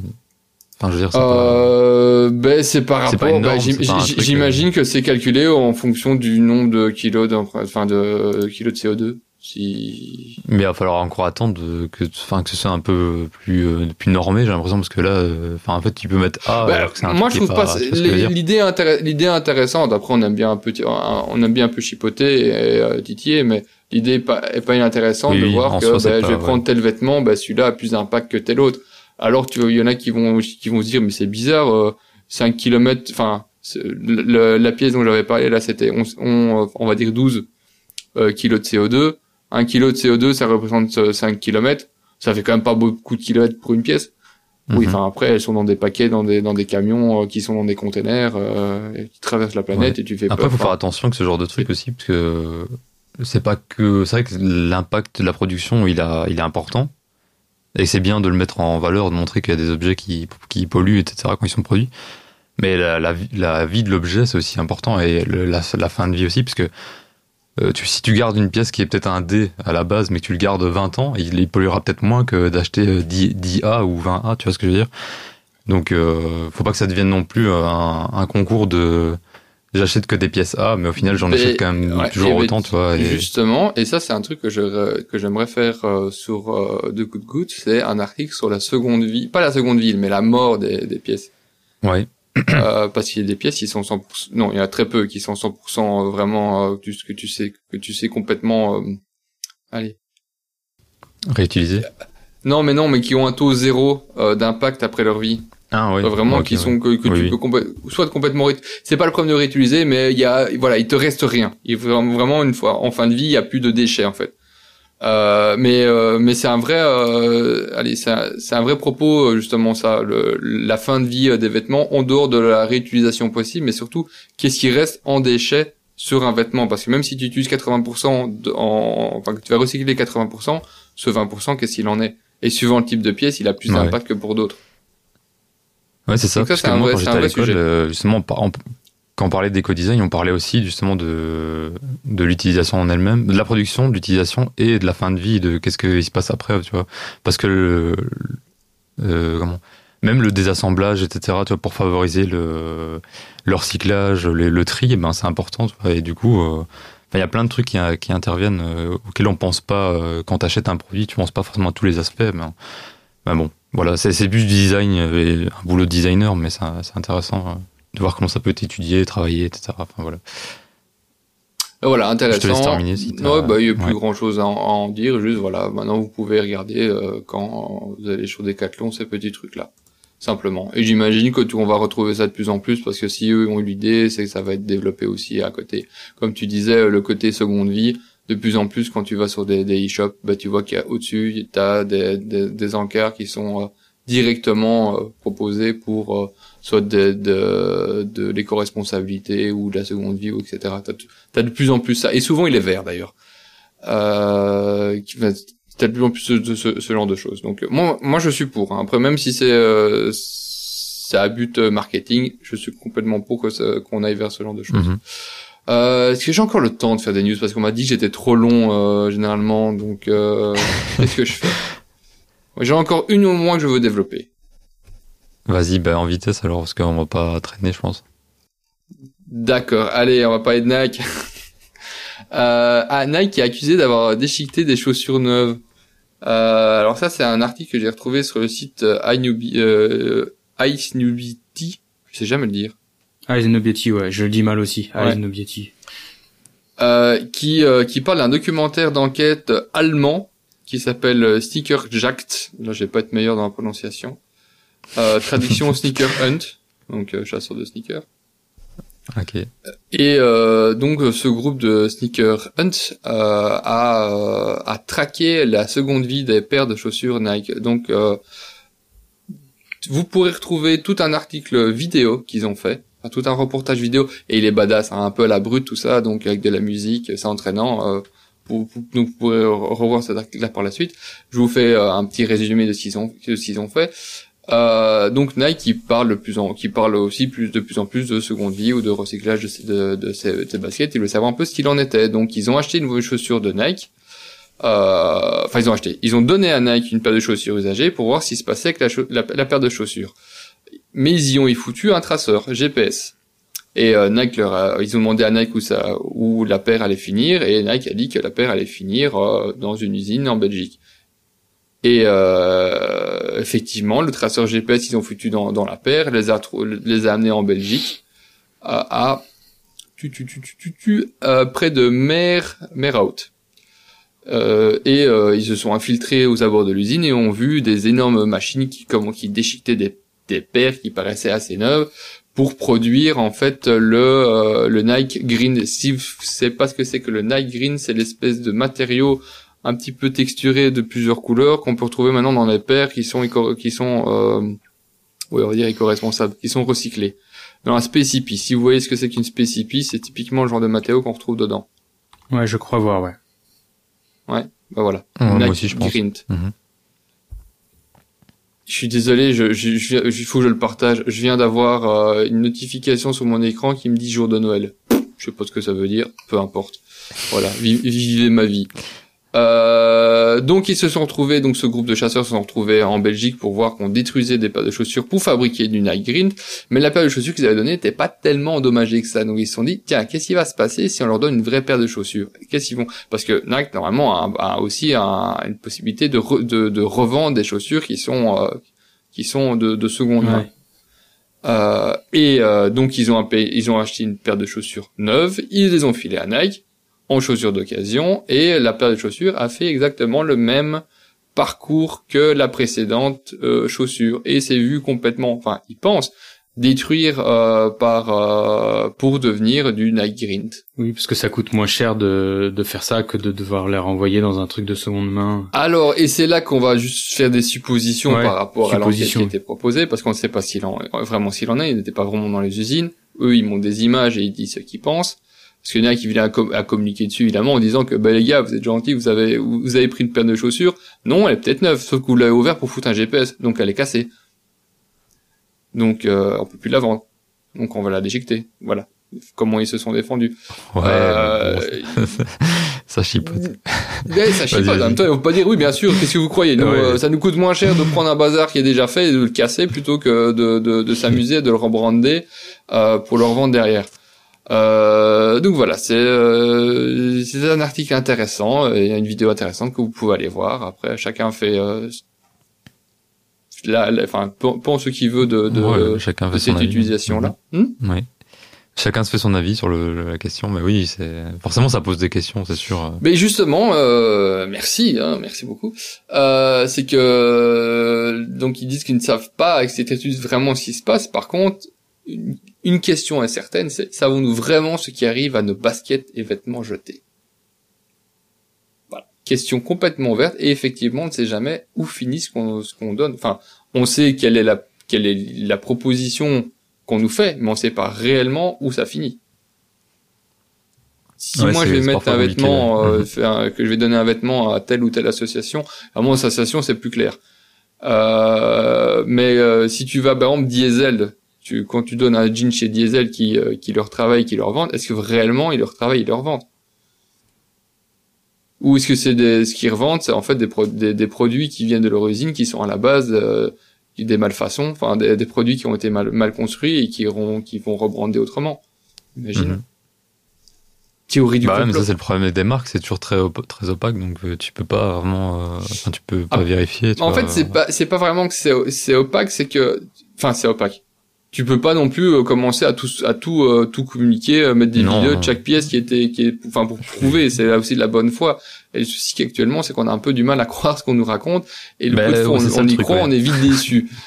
Oui c'est sûr non, mais du coup, je sais honnêtement, je sais pas trop quoi en penser. Ben, ça m'étonnerait pas, franchement, que ça, que ça, c'est pas impossible pour moi que ça arrive. C'est pas la première fois qu'il y a des articles non, qui on a déjà parlé de ce genre comme de ça, sur les matériaux qui sont faits mhm. par les marques, et en fait, on se rend compte que les matériaux qui sont censés être euh, des matériaux, euh, allez, de recyclage, mais en fait, euh, ils détruisent des produits qui pourraient être vendus tels quels. Je sais juste que eux, ça leur coûte moins cher de détruire des produits qu'ils ont déjà euh, que de reconstruire des nouveaux produits à côté. Oui, et donc euh, voilà, j'ai une dernière actu que je ne ferai pas moi, mais qui va être fait par Boris avec la Bible du vintage. Ah la vache, il me l'avait pas dit. Oui. Il est pas au courant. Euh, bah ici il est au courant, il est écrit dedans. Ouais. Alors euh, écrire euh, modestement, hein, j'ai fait partie de, de, quelques portraits que quelques portraits de mecs et de nanas. Donc qu'est-ce que c'est? Vas-y. Qu'est-ce que c'est? La, la, Bible de vintage en fait, c'est une sorte, c'est c'est un ouvrage qui est une sorte à la base qui est une sorte de, c'est un, un imag, un e-book qui en gros dégrossit bah, la boîte noire que peut être euh, le vintage, la seconde main autour du vêtement essentiellement. Et donc ça va de de l'étude des courants stylistiques par euh, par décennie à, comment chiner, euh, comment lire les étiquettes selon les années, etc. Là il y a l'économie de la seconde main, donc c'est vraiment un ouvrage riche. Il y a il y a plus de 100 pages, 110 pages je crois. Et donc dedans, ce qui me permet d'être cité, d'être dans les crédits de l'ouvrage, c'est que l'équipe, en fait, c'est The Good Goods en collaboration avec Crushon, qui est une qui est une marketplace de, de vintage, de, de, de petits magasins vintage indépendants, il me semble, euh, a, a interviewé quelques quelques profils pour nous demander nos, nos habitudes sur la seconde main, euh, notre pièce idéale. euh, ça commence à faire un petit moment, je me rappelle plus exactement les questions, donc c'est très rapide. Il y a aussi Thibaut, le fondateur d'Arachidonym, ce qui voulait aussi euh, un vraiment un passionné de vintage pur euh, military.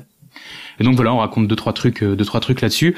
Et donc la news, c'est que c'était c'était un e-book téléchargeable, bah, téléchargeable. Et en fait, bah, l'équipe de Good Goods a eu, franchement, l'ouvrage est beau, la mise en page elle est dingue. euh, Ils ont fait appel euh, à une à une boîte spécialisée, j'ai plus le nom, mais c'est vraiment, enfin c'est vraiment beau déjà en digital. Et plutôt que faire du swipe, bah, ils se sont dit que ça pouvait être agréable d'en faire un ouvrage où on pourrait palper les pages, les tourner. Et ils ont développé ça alors avec une imprimerie en France, hein, en toute logique, et avec euh, des papiers. Enfin, il est fait sauce de Good Goods, donc le, le bouquin est propre. Et il est en comment ça s'appelle? Il est en précommande sur euh, Ki- Kiss Kiss Bang Bang. C'est ça, hein, Rems Ouais, Kiss Kiss Bang Bang. C'est ça, ouais. Qu'est-ce qui se passe Et donc le, il est à 27 ou 28 euros et c'est franchement pas très cher quand on voit comment les, les ouvrages de genre peuvent vite monter très haut. Et, euh, et c'est un super, euh, bah, c'est un super truc à offrir par exemple à Noël parce que même si toi qui nous écoutes, tu te dis, euh, je suis un expert ou une experte en vintage, la seconde main, euh, t'as l'habitude d'aller euh, sur Vinted, etc. Mais en fait, c'est aussi un ouvrage qui est accessible, c'est-à-dire que ça peut être offert. À ta sœur, euh, à ta bonne pote euh, qui crame encore la moitié de sa pêche chez Zara euh, tous les deux mois. C'est c'est cool. Honnêtement, c'est cool, c'est agréable à lire. Euh, J'ai pas tout lu, hein, je vais pas faire le faux, mais j'ai feuilleté une partie sur les parties qui moi m'intéressaient et et ça se lit bien et on retrouve la patte bah, la patte rédactrice de de certaines têtes de The Good Goods et c'est c'est agréable à lire. Donc euh, voilà, on vous mettra le lien dans l'article. Je sais pas si la peut-être que ce sera terminé. Parce que je crois que ça se termine bientôt, mais ils vont peut-être prolonger puisque ça y est, ça a Il dépassé. reste 10 jours. Il reste 10 jours, ouais, parce que ça a dépassé Bah, le. Peut-être un peu plus. Ils ont dépassé, ça y est, donc quoi qu'il arrive, là, tu, si tu commandes, t'es certain que la précommande ira au bout.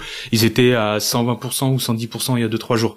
Donc euh, voilà, c'est. Moi, je sais que j'ai des potes qui qui l'ont commandé. 17 jours. Il reste 17 jours, Ah, donc cool. euh, normalement, il y aura pas de souci. Ah bah, cool. Euh, Si on nous écoute, Ouais, euh, bah, c'est bon. encore aller le voir. Eh ben, ça fait un beau cadeau de Noël et il me semble que ça peut être livré avant Noël pour au moins une partie de ceux qui prendront, au moins une partie de ceux qui ont commandé. Bon, ça sera spécifié sur la page. Mais en tout cas, euh, bel ouvrage fait par des gens super, avec un sujet super et avec une micro, une micro participation de quelqu'un d'incroyable. Fantastique. Ouais, je, je me sens mieux là, petit à petit. Là, je vais être prêt pour la dernière partie de l'émission. Euh, ouais, je vois que tu te, tu te réveilles. Et, euh, et voilà, j'ai j'ai donc fini pour euh, pour mes actus. Ah, je vais juste préciser parce que ça m'a donné euh, aussi à réfléchir. Pour qui c'est intéressant ce, cet ouvrage C'est intéressant pour les personnes qui ont l'habitude de chiner dans les grosses enseignes de de, euh, de seconde main en fait, et qui euh, ne se rendent pas compte que les grosses enseignes de seconde main sont aussi fortes que les grosses enseignes classiques. Il y a autre chose que juste euh, les gros, c'est justement ces grosses enseignes, par, enfin je veux dire euh, bruxelloises ou parisiennes Ah oui, oui. euh, Il y a une autre manière de chiner, c'est ceux qui pensent, enfin c'est ceux vraiment qui peut-être les plus jeunes qui ont eu directement cette habitude de consommation d'aller vers de la seconde main, mais il y a la vraie, enfin la vraie seconde main, oui. de la seconde main. Si, c'est la vraie. Plus bah- bah, intéressante celle du chineur. T'es pas un chineur quand tu vas dans Ouais. un select store, hein, on va pas se mentir. Hein. Si- Ouais, mais la plupart des gens qui font ça, Ouais. ils font, ils, ils vont que dans les, comme tu dis, dans les select stores. Donc ce genre d'ouvrage est intéressant pour ces personnes-là qui ont cette volonté d'aller chercher un petit peu plus loin et euh, et qui pourraient trouver surtout des bien meilleurs trucs Et à moins cher. en ah, et à moins, ouais. et aussi à Ouais, aussi. ouais. Parce que bon Ouais, après c'est normal les Mhm. select stores il y a un boulot de, de recherche et tout même si parfois ça se touche un peu mais il y a le boulot de recherche euh, à un moment ça se paie aussi c'est le temps que Il tu y a un gagnes beau tri et tout. Ouais. Ouais. Mhm. mais C'est euh, compliqué. Mais c'est Quand surtout tu- pour dire, ouais, comme tu, la- le, c'est pas ça, enfin, il y a autre chose que les, comme tu dis, les sélections. ouais non puis même le kiff de chercher des pièces des pièces sur Vinted dans les friperies crado dans les ressourceries les Emmaüs c'est c'est ça le chineur c'est avoir les mains Les sales, sans tu vois, c'est prendre le risque d'attraper une maladie du Moyen Âge euh, en allant fouiner dans un stock. C'est ça le, la, la passion de la Chine. Aller chez euh, Kiliwatch ou Brut, euh, c'est cool, mais tu chines pas. Tu, tu, c'est, c'est de la consommation classique fait sur des anciens vêtements. C'est intéressant, mais c'est pas, c'est pas ça chiner. Tu sais quand je vois parfois sur Insta des, euh, j'ai dégoté cette pépite chez chez Brut par exemple. T'as, t'as rien dégoté, t'es allé consommer chez quelqu'un qui a fait le travail pour toi. Et c'est pour ça que tu l'as payé plus cher, parce que les mecs, bah, ils, ils font ce travail pour toi, tu gagnes du temps. Mais chiner, c'est pas, c'est pas ça. C'est le mec de, de Brut qui chine, ou de Kiliwatch, mais c'est pas toi. Donc ouais, effectivement, t'as eu raison de le souligner, Rémi. Ça, ça peut aussi donner envie de devenir un vrai chineur ou chineuse. Ce qui clôture la totalité de mes news. Allez, on passe à la suite. Ben oui, parfait. Parfait, parfait. La question, ça. Ouais, j'avais envie de vous faire un petit question sap, euh, vu que ça faisait un moment qu'on s'était pas, on s'était pas parlé. Euh, j'ai pensé à un truc il y a quelques jours. C'était, euh, en fait, c'est, le fait que tu m'en aies parlé, euh, Bora, sur euh, sur Insta. Est-ce que là, j'ai acheté quelques pièces de fast fashion et enfin quelques pièces. J'en ai acheté une en vrai. J'en ai acheté une en vrai. Qu'on mette les choses au clair.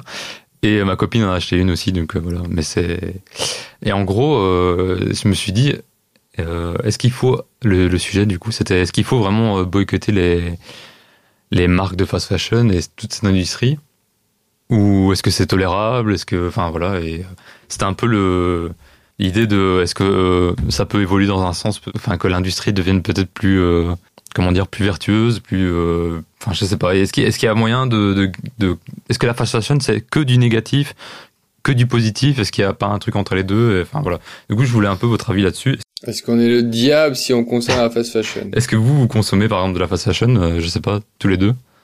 Alors je vais être un casse-couille de invétéré. C'est quoi la fast fashion? Ah, ça, c'est le Ah, juriste. tu vas Il pas faut d'abord on en parle qualifier. tout- dans tous les épisodes. Non mais euh, vrai, enfin vrai, vrai- bonne question. Qu'est-ce qu'on considère comme étant la fast fashion?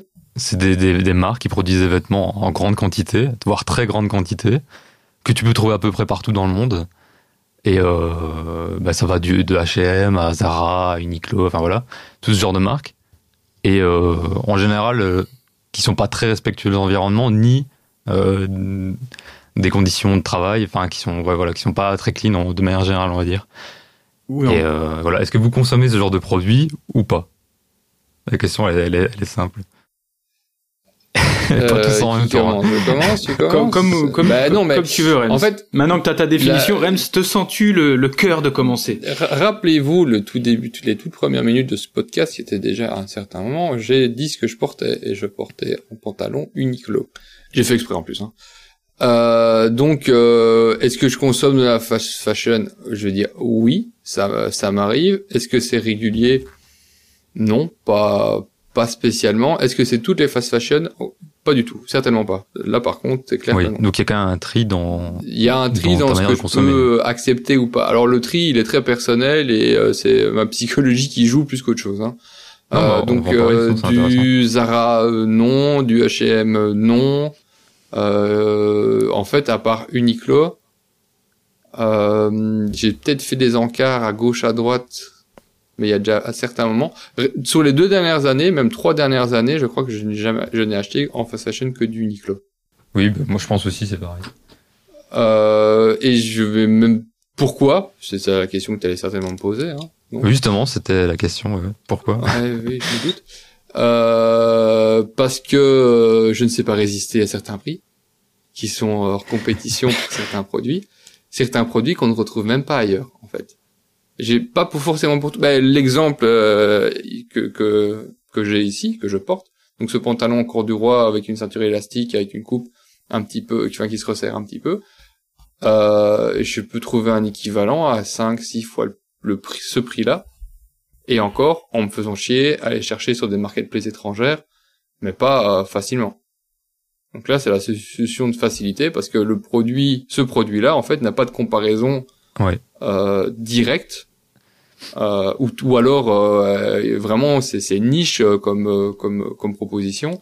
Donc je vais me tourner vers la fast fashion, faire cette fast fashion chez Uniqlo parce que bah, comme pour beaucoup, euh, je, je j'a- j'aime encore bien cette marque-là. Les designs qui enfin certains designs qu'ils proposent, qui sont assez, qui sont pas trop, euh, allez, qui ont pas la, le, le- le- qui sont pas comme euh, Zara peut-être et H&M trop grossiers. C'est un peu, c'est un peu plus, c'est un peu mieux une proportionné. C'est bien, c'est euh, ouais, c'est c'est bien fait. Euh, tout n'est pas bien, hein, ça c'est pas vrai. Il y a plein de trucs qui sont vraiment pas extraordinaires. Il y a certaines collabs ici qu'ils ont sorties euh, qui sont vraiment pas ouf. Euh, et même les prix sont en fait c'est beaucoup trop cher pour ce que c'est parce que tu arrives à trouver des équivalents pratiquement euh, dans la même gamme de prix et en mieux. Euh, mais donc ouais sur ce genre de pièces ça va m'arriver sur certains sur des t-shirts bêtement bah moi j'aime beaucoup j'aime bien leurs t-shirts pas tous non plus certains t-shirts avec qui sont un peu plus lourds un peu plus loose euh, certains denims, on- il y avait 2-3 ans, ils ont sorti un denim bleach qui était vraiment super bien, euh, qui était bien lourd, bien fini, une belle, avec une belle coupe qu'on ne trouvait pas en sympa, proposition. ouais. Mhm. Ouais, qu'on ne trouvait pas en proposition ailleurs. Ou de nouveau, c'était très compliqué. Euh, mais c'est vrai qu'il y a de plus en plus de propositions. Même encore maintenant, ça, c'est, ça, ça se développe et euh, les, les petites marques euh, les, ou les, les, plus petites marques arrivent ou d'autres marques étrangères qui, qui, qui, viennent sur notre pays, enfin sur nos pays, commencent à avoir une proposition qui peut être cohérente par rapport à cette fast fashion. tu, tu dois plus te casser la tête à chercher certains produits.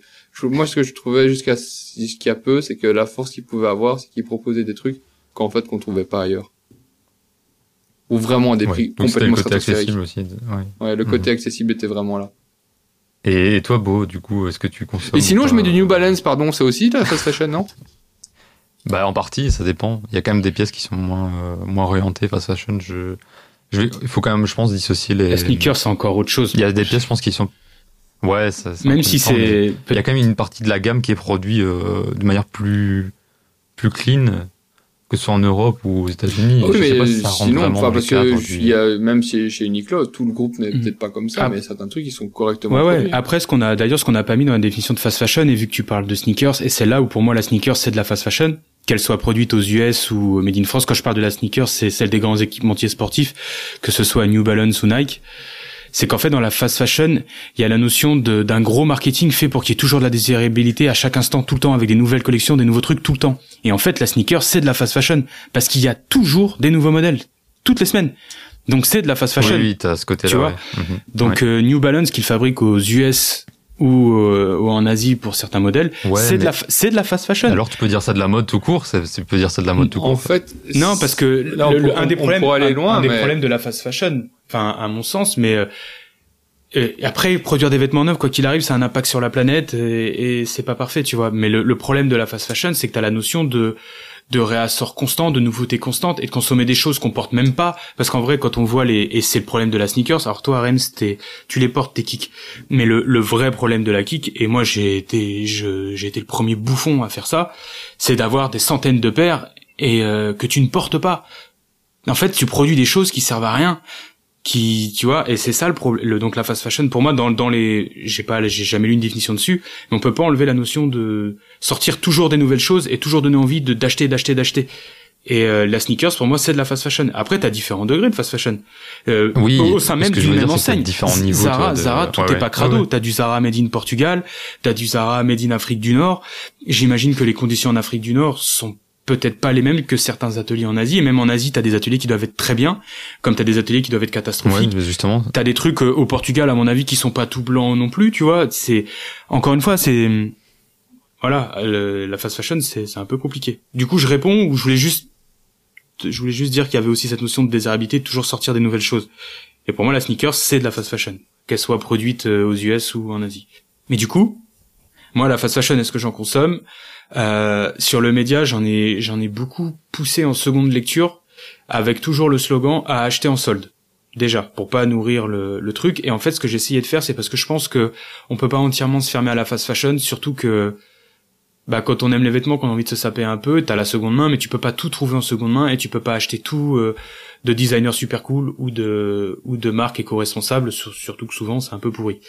Donc du coup, la fast fashion, comme le disait mhm. Rémi, c'est que t'as des beaux designs, ils sont accessibles tout de suite, et il y a des choses, bah, c'est plutôt la manière dont tu vas la consommer cette fast fashion, tu vois. Donc du coup, j'ai essayé de mettre l'accent sur des pièces vraiment cool qui dureraient longtemps, tu vois. Et moi, quand je vois les gars qui me taguent sur Instagram avec leur tenue, je vois encore des mecs cinq ans après ou quatre ans après qu'ont le pull monop euh, rose que j'avais poussé, qu'ont euh, les hoodie gap euh, que j'avais poussé, que j'avais proposé, qui en solde faisaient des pièces entre 10 et 30 balles, tu vois.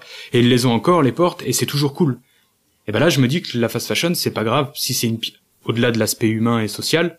Mais je veux dire, on communique tous avec des iPhones et ils sont sur les listes de présumées euh, entreprises euh, qui feraient travailler des esclaves modernes.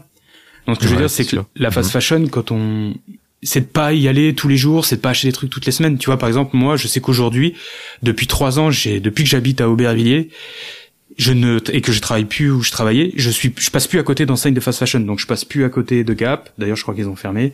Je passe plus à côté de Zara, je passe plus à côté d'H&M. J'ai un monop à Aubervilliers où j'habite mais il est toute somme modeste donc il y a pas il y a pas en termes de, de nombre de, de pièces, donc il y a pas grand chose. Mais je consomme plus de fast fashion, je passe plus devant, donc je peux plus faire ces articles-là parce que ça me prendrait trop de temps. Mais moi, la seule chose que je consomme depuis 3-4 ans, et je continuerai ad vitam aeternam tant que j'aurai pas sorti les miens avec Borali, c'est les t-shirts Uniqlo U, qui sont les qui sont les meilleurs. Et en fait, euh, le t-shirt, il est à 12 balles, mais si je trouvais une marque qui faisait les mêmes à 30 balles, je l'achèterais. Donc c'est pour ça que je vais faire les miens. Mais euh, c'est les meilleurs. Et moi, il me dit, moi, ils existent depuis deux ans, trois ans, et ils sont toujours là. Alors que j'ai des t-shirts de marques beaucoup plus quali qui sont les coupes sont pas adaptées à mes goûts, donc ça c'est pas le sujet, mais que j'ai porté à l'époque où c'était adapté à ce que je faisais et qu'on vieillit hyper mal et ou plus vite et qui aujourd'hui sont des t-shirts pour dormir ou pour faire des câlins à Bernard, tu vois. C'est mon chat pour ceux qui connaissent pas. Et euh, parce que du coup il fout des poils quand même un peu partout. Et, euh, et voilà. Donc euh, je dirais que la fast fashion, il faut li- Oui, donc- limiter le plus possible, mais qu'y aller une fois de temps en temps pour un truc précis qui nous plaît vraiment, il y a pas de mal, tu vois. C'est, enfin, je veux dire, à un moment, faut pas culpabiliser surtout et faisons la guerre dans nos assiettes. Il y a, y a d'autres combats à mener aussi et je pense qu'il faut trouver un équilibre. C'est comme toujours.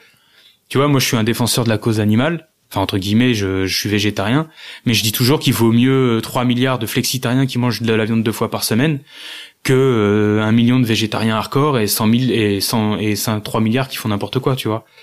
Donc je pense oui, que c'est sûr. Je c'est pense un que équilibre, tu vois. je pense aussi. Que, Cube, ouais. toi, je tu pense dis- aussi que la. Ouais, pardon. Ouais, vas-y. Ce sujet du partait de la collab, t'as acheté une pièce de la collab White Moon Touring, c'est ça? Ouais. Tu vois, nous, on les pousse Ouais, sur le ça, média, les collabs Uniqlo, parce qu'elles sont intéressantes. Et tu, avec un designer sympa, tu peux pécho une pièce, euh, ta parka elle va durer des années. C'est pas très grave si t'en as acheté qu'une, tu vois. C'est Oui, bah, pas bah, la fin du justement, monde. C'était aussi l'idée de, de déculpabiliser parce qu'on est, Ouais. on, on a quand même tendance à, culpa- faire culpabiliser beaucoup le consommateur. Euh, mais en fait, il faut juste avoir un regard critique sur ce qu'on achète et, et la fast fashion, comme vous l'avez dit tout, très bien tous les deux, c'est que tout n'est pas mauvais. Je pense qu'il y a quand même des trucs intéressants et, et surtout, l'intérêt de base qui était, qui était là, c'était euh, depuis la révolution industrielle, c'est de produire en quantité pour euh, diminuer les coûts. Et rien que ça, euh, rendre des choses accessibles à la- au plus grand nombre, je pense que c'est intéressant. Après, euh, c'est juste qu'on est toujours dans le, le, le vouloir plus, euh, consommer plus. Et c'est ça le problème, en fait.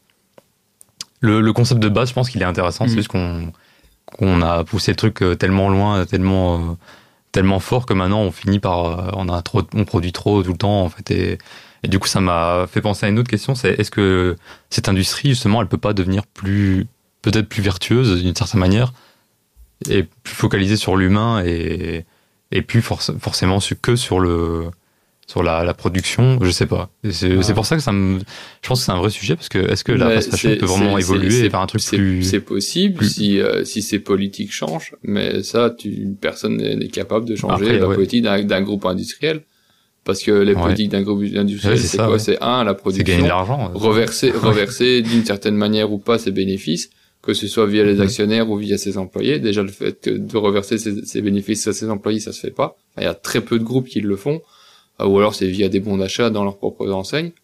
Mais sinon, c'est sur le principe même d'une économie. Donc, euh, est-ce que l'économie peut changer? Oui. Est-ce qu'elle va changer? Aucune idée. Est-ce qu'on tend vers un changement? c'est très compliqué Donc, euh, c'est euh, c'est pas impossible. mais je me dis il y a peut-être un, euh, peut-être un marché tu vois euh, d'une vraie industrie plus écologique tu vois est-ce que ça intéresserait pas des, des gens toi de Si, Bah, mais tout le monde n'a pas envie d'acheter des pièces de designer ultra chères comme nous tu on vois, parlait, genre, on parlait des Nike veulent- juste, on parlait Nike juste, juste avant, qu'il y a des concepts qui sont très intéressants pour, euh, euh, pour recycler certains de leurs produits. Mais on se rend compte qu'à certains moments, ben, l'économie vient beaucoup plus que sur la volonté euh, éthique. Donc, Mhm. est-ce que, est-ce qu'une nouvelle, ce, ce serait pas, et plus un groupe est grand, plus difficile à contrôler, plus, les- plus, plus les idées, enfin, tu dois aussi, euh, tu, tu peux, Oui, non, tu sûr, peux pas vivre, tu, si tu veux te développer, il faut de l'argent. Et malheureusement, à un certain moment, tu vas commencer à beaucoup euh, axer vers ça et euh, être plus éthique. Si c'est ça que tu, dont tu parles, ça coûte de l'argent d'être éthique. Hein. Ah, Ouais, rien que sais, en sais, payant correctement hein, c'est ses, pas- euh, ses employés, ses ouvriers, en allant sur des produits plus nobles, sur des industries qui sont plus plus euh, euh, plus régulées, ça coûte de l'argent. Donc oui, il y a certainement un public, mais est-ce que la finalité, si tu vas te développer, va, va pas, va pas être simplement, bah, il faut re- restructurer, il faut, il faut moins, enfin, il faut moins marger. Euh, il faut récupérer de l'argent à gauche et à droite, et au finalement, euh, ta volonté fait que tu te ressembles au, au même groupe que celui que tu, euh, Ouais. que tu attaquais juste avant. Donc, Mais est-ce que oui, je me oui je sais qu'il y a le problème de l'économie justement c'est c'est tout le c'est tout le truc justement c'est ça qui s'il y avait pas de la, ce côté argent je pense que ce serait beaucoup plus simple euh, de créer ce genre de truc mais euh, tu vois, mon truc idéal, le truc euh, que j'imagine, c'est genre de pouvoir euh, ramener des, des industries par chez nous, parce que je pense que ça créerait de l'emploi, ça pourrait, ça pourrait, voilà, il y a plein de, il y a plein de raisons. Et euh, on, on pourrait payer les gens de manière plus correcte, on pourrait genre Ah, consommer de manière peut-être un peu moins chère, parce que du coup, Ça, on produirait quand même contre, en quantité, ça, par tu vois. contre, ça existe. Hein. Mais ça, euh, ça, ça existe, reste hein. quand même. les- euh, les groupes qui, qui investissent dans des euh, dans des outils de production plus locaux, euh, généralement dans les pays dans lesquels ils sont implantés, enfin, leur siège social est implanté, ça existe. Ralph Lauren, Oui, mais un exemple tout à par rapport à la production euh, entière, c'est anecdotique, c'est pas encore très. Enfin, tu vois, c'est, ça reste Oui, trop, trop mineur. Oui, c'est une Oh, mais volonté, mais. euh, c'est- impossible d'arriver à, une fi- à un truc euh, concret si tu vas t'y t'y vas pas par petits pas. ouais, je, suis- je suis totalement d'accord avec ça, avec ça, mais euh, je me dis, est-ce que, est-ce qu'on peut vraiment aller à un truc vraiment, vraiment plus, euh, plus, plus responsable et euh, que ce soit en termes de, de- d'écologie ou d'humain, euh, mais je sais pas, c'est, peut-être trop, trop idéal parce que justement, il y a, il y a dans mon dans mon schéma, il y a pas ce côté argent. Enfin, c'est moins le, c'est pas le ah, moteur. il y a pas le côté fait, argent. c'est- Tu me l'as fait gratuit ta casquette Non, c'est pas ça que je te dis. Justement, c'est pas le, le, le truc principal, tu vois. Il y a peut-être des trucs, euh, d'autres trucs qui sont plus importants, qui sont mis en avant. Mais je sais que c'est pas possible. C'est, bien ça que je, que je te dis. Il y a quand même, est-ce qu'on peut pas avoir un entre-deux, tu vois, genre euh, d'être quand même, euh, d'être euh, comment viable économiquement et en même temps d'avoir des, des, des envies, comment, de produire mieux, même si ça reste en quantité plus importante, tu vois, genre, je sais pas, euh, même si Bah, ça tend vers ça, on est encore très loin le de, de redis, tout en, ça, j'ai en- l'impression. en théorie, oui, mais en pratique, euh, bah, a- j'ai pas d'exemple à donner. Ouais. De gros groupes industriels qui, qui peuvent, qu'on peut, qu'on peut dire vertueux. Déjà, industrie et vertueux, c'est, c'est Ouais, ouais. c'est antinomique. Plus vertueux. j'ai- Moi, honn- honnêtement, vertueux. je veux pas me lancer dans la discussion parce que j'ai pas, j'ai pas les outils pour, euh, je pense pour avoir, euh, pour apporter des choses euh, qui ont du sens sans que ça devienne de la discussion de comptoir. C'est compliqué moi, parce je que vais te quand donner- moi, je vais te donner une vision, je vais te donner une vision par rapport à ça. Je pense pas que les gros groupes tels qu'on les connaît actuellement vont euh, devenir euh, en, en une fois euh, vraiment des que- quelque chose d'ultra éthique ou d'ultra engagé. euh, si tu vas avoir des Patagoniens, ce genre de choses qui sont beaucoup plus engagés. Maintenant, est-ce que c'est engagé jusque dans la politique Enfin, eux, c'est dans la politique qu'ils sont engagés. Est-ce que à toute l'échelle de, de, de leur entreprise, ils le sont? Une idée. Par contre, on va quand même les citer en exemple pour plein d'autres euh, références. Ce auquel je crois, c'est que des gros groupes vont pouvoir investir dans des outils qui vont pouvoir être utilisés par d'autres euh, plus petites structures. Donc c'est plutôt euh, le, le, le virtueux pourrait arriver des groupes, mais c'est pas eux qui vont le faire, c'est qu'ils vont implanter des industries ou des, ils vont développer des technologies qui pourront être réutilisées par la suite ailleurs. Ça, c'est une possibilité. C'est quelque chose qui se passe Ouais, déjà, c'est quelque chose sur lequel qui va de plus en plus développer. La problématique que tu vas avoir derrière, c'est avoir les secrets de l'industrie euh, ou des brevets. Où on va dire, bah non, nous c'est, on l'a développé, personne ne peut l'utiliser. Ce qu'une marque pourrait faire, c'est développer un produit qui, on va dire, euh, responsable, éthique, euh, enfin euh, plus euh, mieux- mieux pour l'environnement ou mieux pour la production, enfin bah, un produit meilleur. On va rester là-dessus, un produit meilleur, mais qui va dire ouais non, il, il est qu'à nous, on veut pas vous filer euh, notre brevet. C'est plutôt vers ça qui, enfin, la, la question est de savoir est-ce que est-ce que demain ils on va commencer à ouvrir justement les brevets d'industrie? Bah, ça me paraît compliqué, c'est, c'est le gagne-pain. de Ça me paraît compliqué aussi, euh, mais euh, ça c'est une possi ça c'est un truc que demain c'est possible. Hein. Demain des gros groupes euh, pourraient pourraient dire ok on vous les file, ça nous a coûté de l'argent à nous, on vous le donne cadeau. Bah, il y aura plein de dérives derrière, hein, mais euh, ça c'est un truc qui est possible pour ces groupes-là. Après, est-ce que ça, je sais pas, est-ce que des petits labels, ce serait, enfin, des petits labels, genre ils produisent localement, mais euh, est-ce que des marques en- entre il y a certainement des marques entre deux, toi, qui sont relativement importantes, mais pas assez pour euh, devenir un H&M. Est-ce que ces marques-là, elles auraient pas intérêt peut-être à, je sais pas, avoir des usines peut-être collectives avec d'autres marques du même genre et à produire par chez nous, tu vois, et d'avoir une autre, euh, une autre, une autre approche, je sais pas. Je sais pas si ça pourrait être intéressant. idée. Là, là, là, tu me poses une question, on peut, on peut rester 5 heures dessus. Euh, non, oui, peut-être, je sais pas, aucune idée. C'est trop, c'est beaucoup trop vaste en fait comme question. Il y a, il y a- pas de réponse à Ouais, apporter. c'est- Tu peux donner un avis, mais une réponse. euh, et enfin encore un avis, ton avis. Ni toi, ni moi, ni Beau ne sommes euh, dans des industries qui, pour- où on pourrait avoir cette espèce de vision euh, globale. Ouais, non mais c'est Donc- donc c'est ouais puis c'est compliqué puis on vit dans un monde où il faut qu'il y ait toujours de la croissance actuelle. Enfin sans- encore une fois, j'ai peur de faire de la de l'économie de comptoir et euh, et je veux surtout pas tomber dans ça, mais vu qu'une société, elle doit toujours produire plus, tu le vois même dans les petites boîtes françaises qui parlent d'être plus vertueuses, de faire choses mieux, elles disent toujours qu'il faut qu'elles croient, qu'elles croient pour pouvoir exister. Donc tant que faut croître aujourd'hui, pour croître dans l'économie actuelle, il faut produire plus. Et ces boîtes-là, là, on parle de fast fashion, mais le, au-delà des problèmes des matières qu'elles utilisent, qui sont peut-être pas toujours écologiques, de l'aspect social des gens exploités, etc. Le problème, c'est qu'elles produisent des, je sais pas, des, des millions de sapes par an qui sont peu, peu ou pas apportés, machin, ça pollue, bidule, et qui sont abandonnés, qui finissent dans des décharges à ciel ouvert. En fait, tant qu'il faudra pro, tant qu'elles existent, il faudra bien qu'elles fassent les mêmes chiffres. Elles, elles- je veux dire, elles, elles prendront jamais des décisions pour dire, bah, pour la planète, il faudrait qu'on produise 20 fois moins de vêtements et que vous achetez de la seconde main.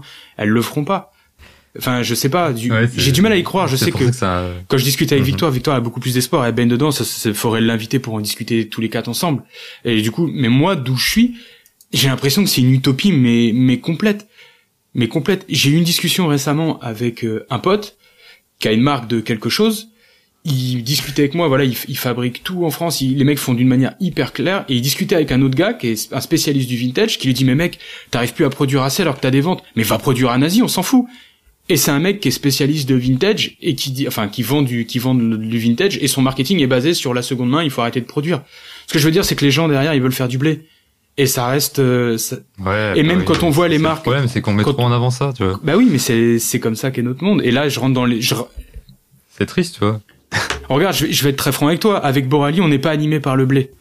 Et ben, la marque, ça fait trois ans qu'elle patine. Si cette, si Borali, je l'avais monté avec Julien et un mec qui a fait une école de commerce et qui a été formé pour euh, monter des boîtes. Aujourd'hui, Borali, on serait, on, ça se trouve, on ferait 500 000 euros de chiffre d'affaires et j'en vivrais. Et, euh, et, on, et ça serait cool, ça se trouve en plus. Je veux dire, c'est que ça serait peut-être même pas bien, mais je veux dire que hum, voilà, et nous et toi, je pense toi Cube, on est, on est, on est animé quand on dit, il y a un moment, c'est le monde dans lequel on vit, et si tu le fais pas, tu t'existes pas. Et aujourd'hui, moi, je vois mes idées, elles commencent à être reprises par des marques et tout, et je vais me faire bouffer. Et bah, il aurait peut-être fallu que je grossisse plus vite. Et c'est là où on revient le truc de croissance, machin. Et moi, j'y crois pas à la fast fashion qui qui va évoluer. Et ouais, elle fera des trucs plus éco-responsables, mais à l'échelle de la planète, ça fera toujours des millions de fringues de fabriquer. En fait, c'est c'est pas de la faute des gens parce que je pense que le, le désir est suscité. C'est pour ça que je parlais des sneakers. Et moi j'ai eu énormément de mal à arrêter les, le- la sneakers parce que j'en voulais toujours plus. Il en sort toujours et il y a toujours un truc qui te plaît. Et quand t'es sensible aux choses bah que ça te plaît visuellement. Et tu consommes tu consommes tu consommes tu consommes tant que l'économie ce sera basée sur la consommation tu peux la faire de la meilleure façon qui soit ce sera toujours consommer plus le, le produit le plus éco-responsable c'est celui que t'achètes pas et quand tu vois toutes les marques, oui, le basique, essentiel, machin, machin, ouais, mais au final, vous vous en vendez toujours plus, mais au bout d'un moment, le t-shirt blanc, ouais, euh, voilà, ça reste un t-shirt blanc que tu l'as. C'est pour ça que je dis qu'il faut pas culpabiliser d'acheter ces t-shirts blancs chez Uniqlo, si c'est ceux qui te vont le mieux. Tant que, Ou un j'enfile, ou un j'enfile. ouais, ou bah j'enfile. Je, demain, j'enfile. Alors je, je m'engage. Si j'enfile, m'écoute. Oh putain. Demain, j'enfile. Sort exactement la coupe qui me va. Et, euh, et ça rétrécit pas, ça vieillit pas mal. Je vais acheter des t-shirts à 50 balles chez J'enfile. Hein. Alors bon, maintenant j'ai plus de salaire, c'est un peu compliqué, j'en achèterai pas autant, mais j'irai les acheter chez J'enfile. C'est simplement que cette proposition d'Uniqlo U, elle n'existe pas ailleurs. Il y en a d'autres qui sont très cool après, mais c'est beaucoup trop, ça devient beaucoup trop cher. Les autres t-shirts qui me plaisent, ils coûtent 150 euros. Mais je veux dire, je pense que, et c'est ce que je disais, tu vois, quand on parlait de consommation, c'est souvent ce que je dis à mes potes qui gagnent bien leur vie euh, sur Paris, tu vois, de, tous les mecs qui gagnent 2000, 3000, 4000 balles par mois, c'est quand même des salaires qui sont énormes par rapport à la moyenne française.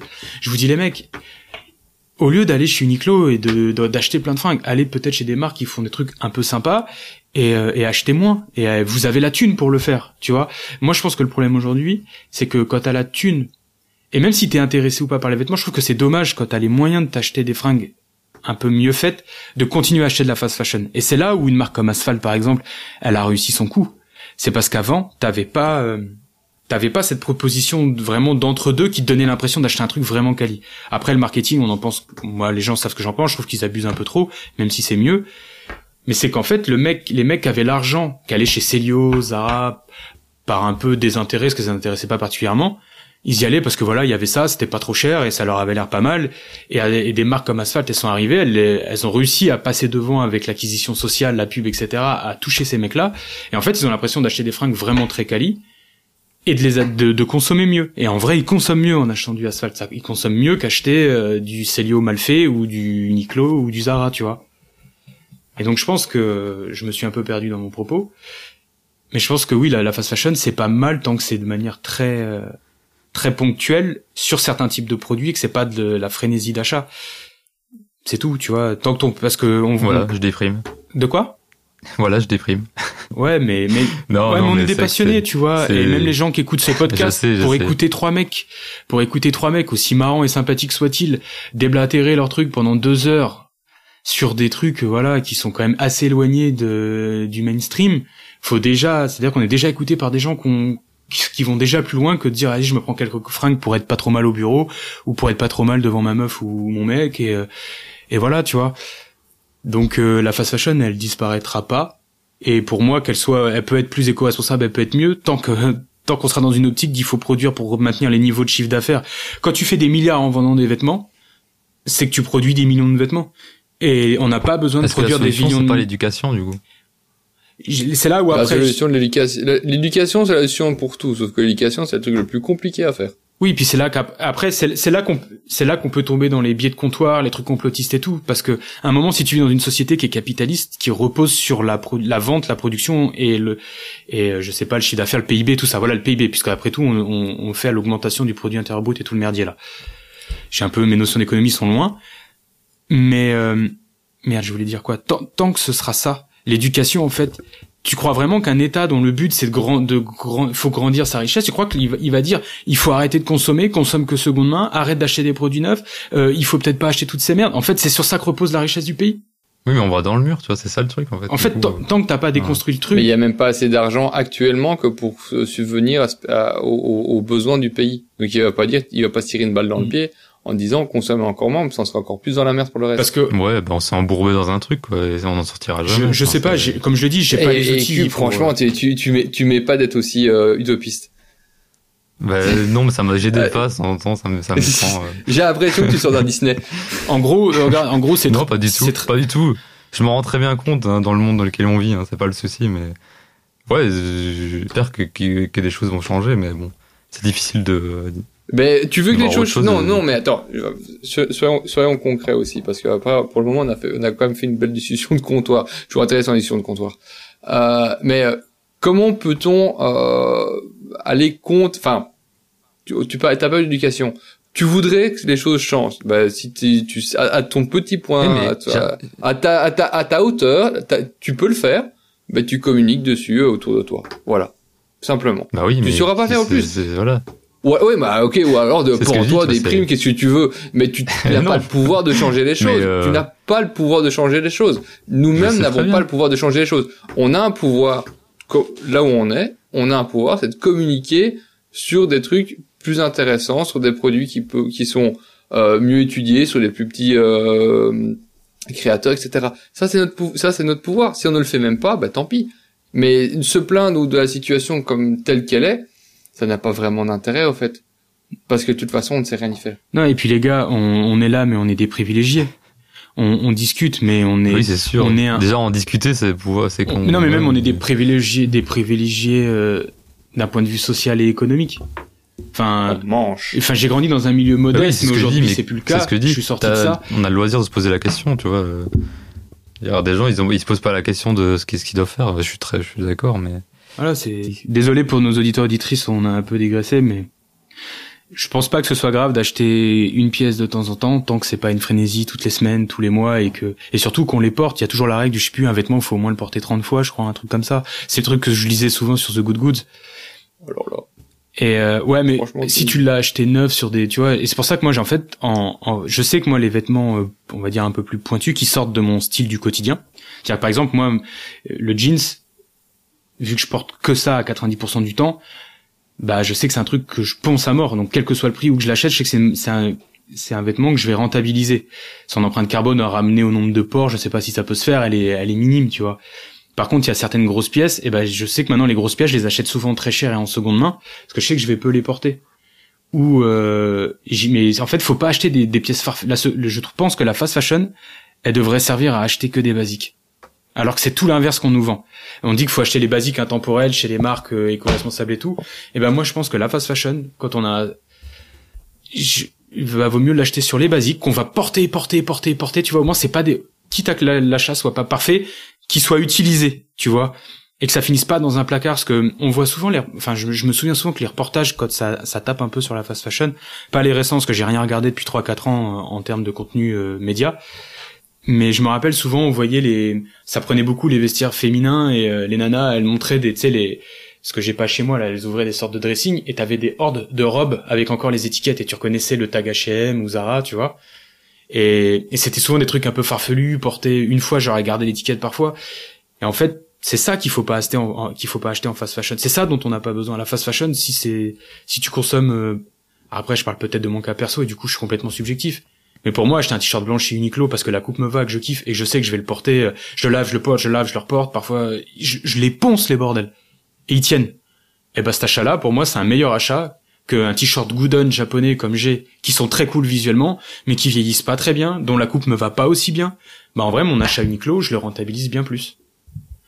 Enfin, je veux dire, au moins le vêtement, il est pas produit pour rester dans un placard. et il a une empreinte qui est, qui est minime, enfin qui est, qui est réduite au final, parce que tu vas quand même le garder plus Ouais. longtemps, tu vas le porter plus. enfin, Alors après, il y a la question Ouïghour, Oui, oui. machin, mais ça, c'est des présomptions. Il n'y a pas encore eu de condamnation. Tant qu'il n'y a pas de condamnation, ça reste des présomptions. Donc moi, je me place pas là-dessus. Mais après, il y a, y a ça, ouais. le- on- de toute façon, on sait que tout n'est pas bien fait en Asie, même s'il y a, il y, a, il y, a, y a à boire et à manger. Il n'y a pas que des choses pas bien. Mais bon, je sais pas. Encore une fois, on discute. euh, je vous parle. Mon Mac, il est ouvert. J'ai mon iPhone euh, et tout ça. Ils font partie des trucs qui sont sur les listes euh, des sociétés qui qui seraient peut-être impliquées dans ce genre de trucs pas bien. Donc euh, je- voilà, je pense qu'il faut juste limiter sa, faut limiter sa consommation au maximum et pas faire n'importe quoi, le plus possible, et pas culpabiliser quand on fait. euh, Tu vois, moi aujourd'hui, je suis végétarien, j'ai encore jamais remangé un bout de viande, sauf une fois un accident, mais je le savais pas. Mais je veux dire, si demain je recraquais, bah, je, je- faut pas que je me culpabilise, tu vois. Faut... Enfin voilà, personne n'est parfait. Oui, non, c'est sûr, ouais, Tu c'est sûr. vois, et le principal, c'est toujours essayer de faire mieux et de. Enfin, après, là aussi, ça fait un peu. c'est- C'est, c'est- enfin, c'est une discussion qui mène toujours à la bien-pensance et, et, et aux grandes, et aux grandes déclarations, mais. Voilà, en tout cas, les. Ouais, c'est pas le but, de toute façon. C'était clairement pas le but de, de, la, de la chronique. Hein, ouais. mais- Ouais, non, je sais, non, mais pour moi, c'est clairement comme la bouffe. Tu dois tendre vers un mieux, mieux, mieux consommer. ouais, mieux, pense, mieux ouais. consommer. Oui, mais bon, c'est parce qu'on est souvent, par, on parle souvent par la scène. Oui, mais si le, le, du le plus lien bio, est du plus local, du plus machin. Mais si tu craques de temps en temps pour un fast-food, c'est pas grave.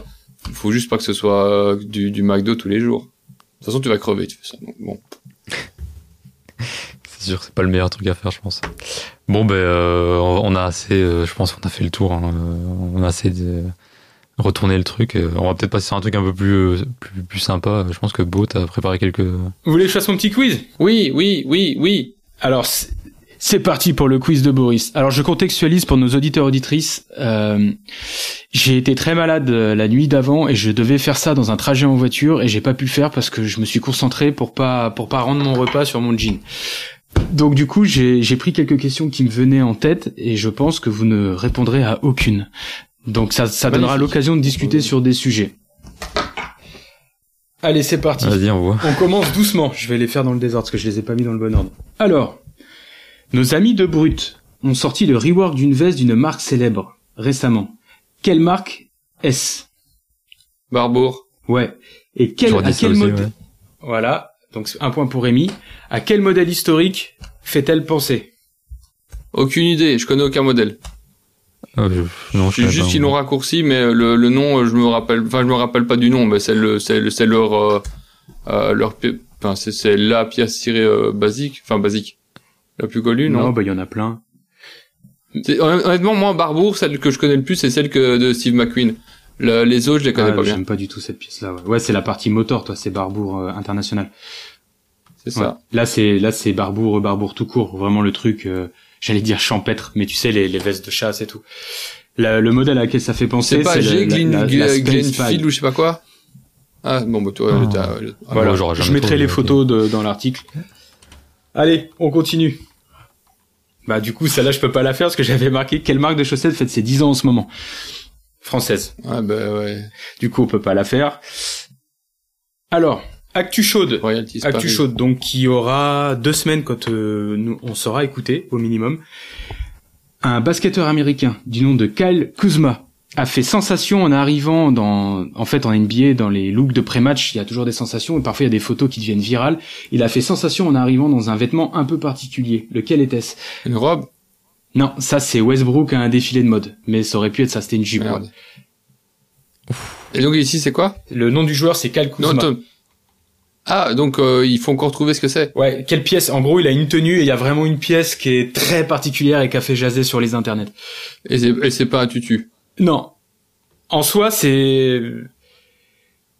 Vous voyez pas du tout? Bah si j'ai vu le truc, je crois que j'ai vu passer le bazar, mais Ouais, c'est- si tu l'as vu, c'est bizarre que ça t'ait c'est pas une marqué. pièce de bas? C'est une pièce de Non, bas? c'est le haut du corps. Enfin, vraiment, qui est la plus Ah, marquante de la... bah, un espèce de maillot, un, un truc échancré? Non, je l'ai posté en story. Ah putain. Ah merde. Euh, je sais plus. Mais ça, il y a pas du tulle dessus ou un truc du style Non, il me semble pas.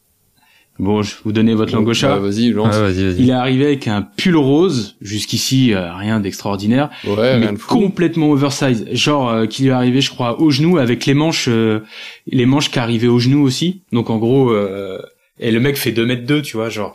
Donc avec un pull où je pense qu'on peut rentrer tous les trois dedans.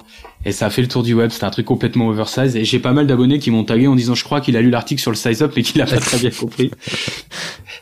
Euh, re- Redonne-moi le nom Kyle Kuzma. du mec. Kyle Kuzma. K-U-S, euh, K-U-Z-M-A. Bon, j'enchaîne parce que ça va être euh, rapide. Ces dernières semaines, il y a un petit piège, attention. Noah a collaboré avec une marque anglaise de blousons célèbres. Laquelle? Ah merde, j'ai vu. Euh... Il me... Si, euh, si, si, si, si. Nom de Dieu. Les, les tartans. Euh... Le lion. Aïe aïe aïe. Mais c'est pas, bah, bah, je vais dire Barracuda, mais c'est pas ça. Si, c'est ça, mais c'est mal dit. Barracuda. Oui, je sais. C'est pour ça que je dis Ouais. que c'est pas ça. Ah, oui, c'est pas, je sais voilà. jamais En fait, le dire. C'est Oui. Barracuda. Il y avait un piège. Il y avait un piège parce qu'ils l'ont aussi fait avec Noah, qui est aussi anglais. Il y a aussi du tartan. Mais ouais, Barracuda, ils ont sorti donc le blouson, leur, leur célèbre Harrington d'ailleurs, qui a pas été une marque déposée, que tout le monde reprend. Et euh, ils ont sorti une collab euh, qui est basée à base de patchwork de velours de différentes couleurs. C'est magnifique. Sold out instantanément, impossible. Ouais, j'ai vu, super, il était super 1000 beau. dollars hors de prix, donc euh, c'est à regarder avec les yeux. Ah oui, il est magnifique, effectivement. Mais euh, Ils ont fait un vous pantalon avez vu, aussi. exceptionnel. Ouais, il y a aussi un tote bag, il me semble. Enfin, il y a différentes pièces. Enfin, c'est vraiment c'est très très beau. Joli. Allez, j'enchaîne. Ouais, Je reviens sur ton, je reviens Ouais. sur ton pull comme vite fait, ouais, parce que je l'avais en tête, mais je savais pas que les manches aussi, elles sont limite à traîner au Ouais, sol. ouais, c'est. Effectivement. Ouais, Je vous mettrai la photo dans l'article, mais ouais, c'est. c'est En plus, c'est comme tu dis, il le truc Mais il fait souvent euh, des looks euh, perchés. Oui, c'est un ailier, donc il fait au moins 2 mètres, 2 mètres 2, 3, tu vois. C'est pas attraper la balle, hein, comme ça, compliqué. Ouais. Allez, alors là, je pense que. Est-ce que vous vous rappelez C'est pas la question, mais est-ce que vous vous rappelez de la marque qu'avaient fondé Robert Geller et Alexander, enfin Alexandre Plokov, Plokov, je sais jamais le dire. Ils ont formé une marque dans les années euh, 2010, peut-être un petit peu avant, même avant. Est-ce que vous vous rappelez du nom? Ça s'appelait Cloak. Attends, attends, attends. Tu, tu, tu me donnes le nom? C'est pas la question. comme, euh, l'horloge. C'est pas la question. Il y a un acteur d'une série américaine célèbre qui C'est quoi le, la, la marque, t'as dit? Clo- Clo? Cloak. Cloak. Tu sais, en gros, comme l'horloge. ouais, ouais. C-L-O-A-K. Donc c'est une marque qui existe plus aujourd'hui. Les deux designers euh, travaillent toujours. C'est, c'est, enfin, c'est des designers assez connus. Et il y a un acteur célèbre d'une esprit, d'une série américaine qui a été, avant d'être acteur, qui a été mannequin et qui a, qui a été mannequin sur un des défilés de cette marque. Et je- j'ai la veste qu'il porte, donc c'est pour ça que je l'ai revu, j'ai pensé à la question. Quelle série, alors si vous connaissez le nom de l'acteur, c'est encore mieux, mais dans quelle série joue cet acteur? Euh, 2010, t'as dit? Mais Avant, avant 2010 même. The Office? Non. Je, si vous voulez, pour trouver la série, vous pouvez me poser genre que, comme, euh, tu sais, comme euh, Akinator. Ah oui, ok. Ah. Est-ce que c'est une série, oh non, je, attends. Est-ce que c'est une comédie? Non. Bah, Quentin, vas-y, euh, j'ai déjà posé une question. Euh, attends, est-ce que c'est un truc de, de science-fiction? Non. Policier Série, euh, espionnage, policier, tout ça. Policière, ouais. Oui, oui, ça rentre dans le Ouais. policière. 24 heures chrono? Non. Oh, Il y avait une barbour dedans, d'ailleurs. Ah ouais? Donc c'est américain, on est d'accord. Hein. Oui, c'est américain. Ok. Américain. Attends, euh, Donc c'est policier. policier. Ouais. C'est de c'est même de. Euh, Il y a eu beaucoup de saisons là, dans ta série? Euh, ouais, parce que je pense que c'est toujours en cours et euh, ça, Ah, ça oula, existe Ouais, depuis, ouais, Il y a pas depuis beaucoup. au ça. moins euh, 10 ans, je pense. Facile. Euh, Genre un truc des experts ou rien à voir? Euh, c'est pas les experts. C'est NCIS. Euh, non.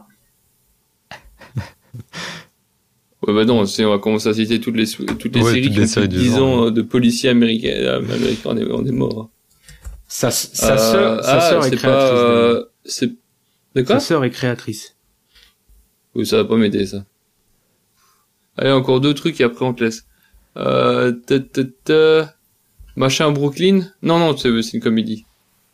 Même si c'est policier, c'est une comédie. Ouais, non, c'est trop récent en plus. Qu'est-ce qu'on a C'est une série très connue, quand même. Ouais, ah oui, oui, oui, c'est, elle passe sur TF1. Oui, mais ça, ça me dira rien. Euh, Euh, esprit criminel. Exactement, c'est Esprit criminel. Oh, sérieux J'ai tapé ça. j'ai jamais regardé Esprit criminel. Aïe, aïe, aïe.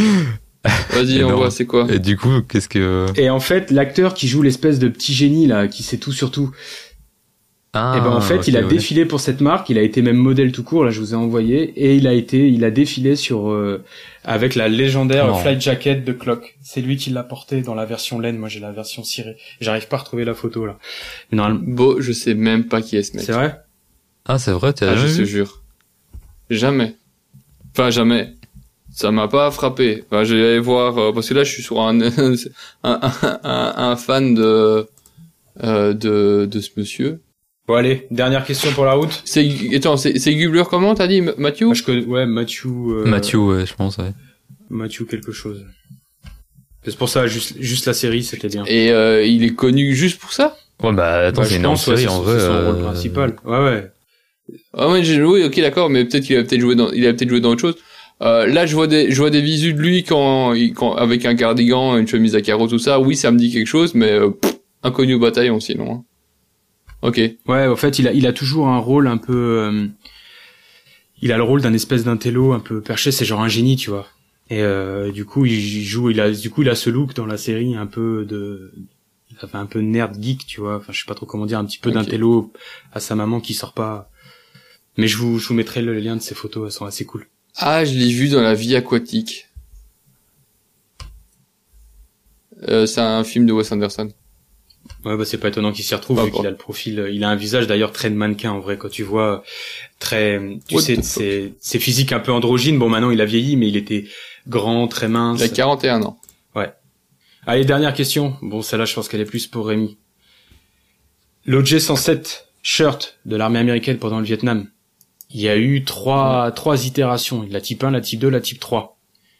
Quelles sont les deux grandes différences majeures entre la type 1 et la type 3 C'est pas pour moi, la fermeture? Les deux différences majeures. Il y a deux la- différences majeures vraiment qui sautent aux yeux et tu les reconnais en un coup d'œil. Les poches et la fermeture? Les poches, ouais. La type 1, euh, le rabat est carré, l'autre est légèrement arrondi en, en flèche. Et l'autre truc, T'en as pas une qui a un zip et, enfin, et l'autre des boutons? Non.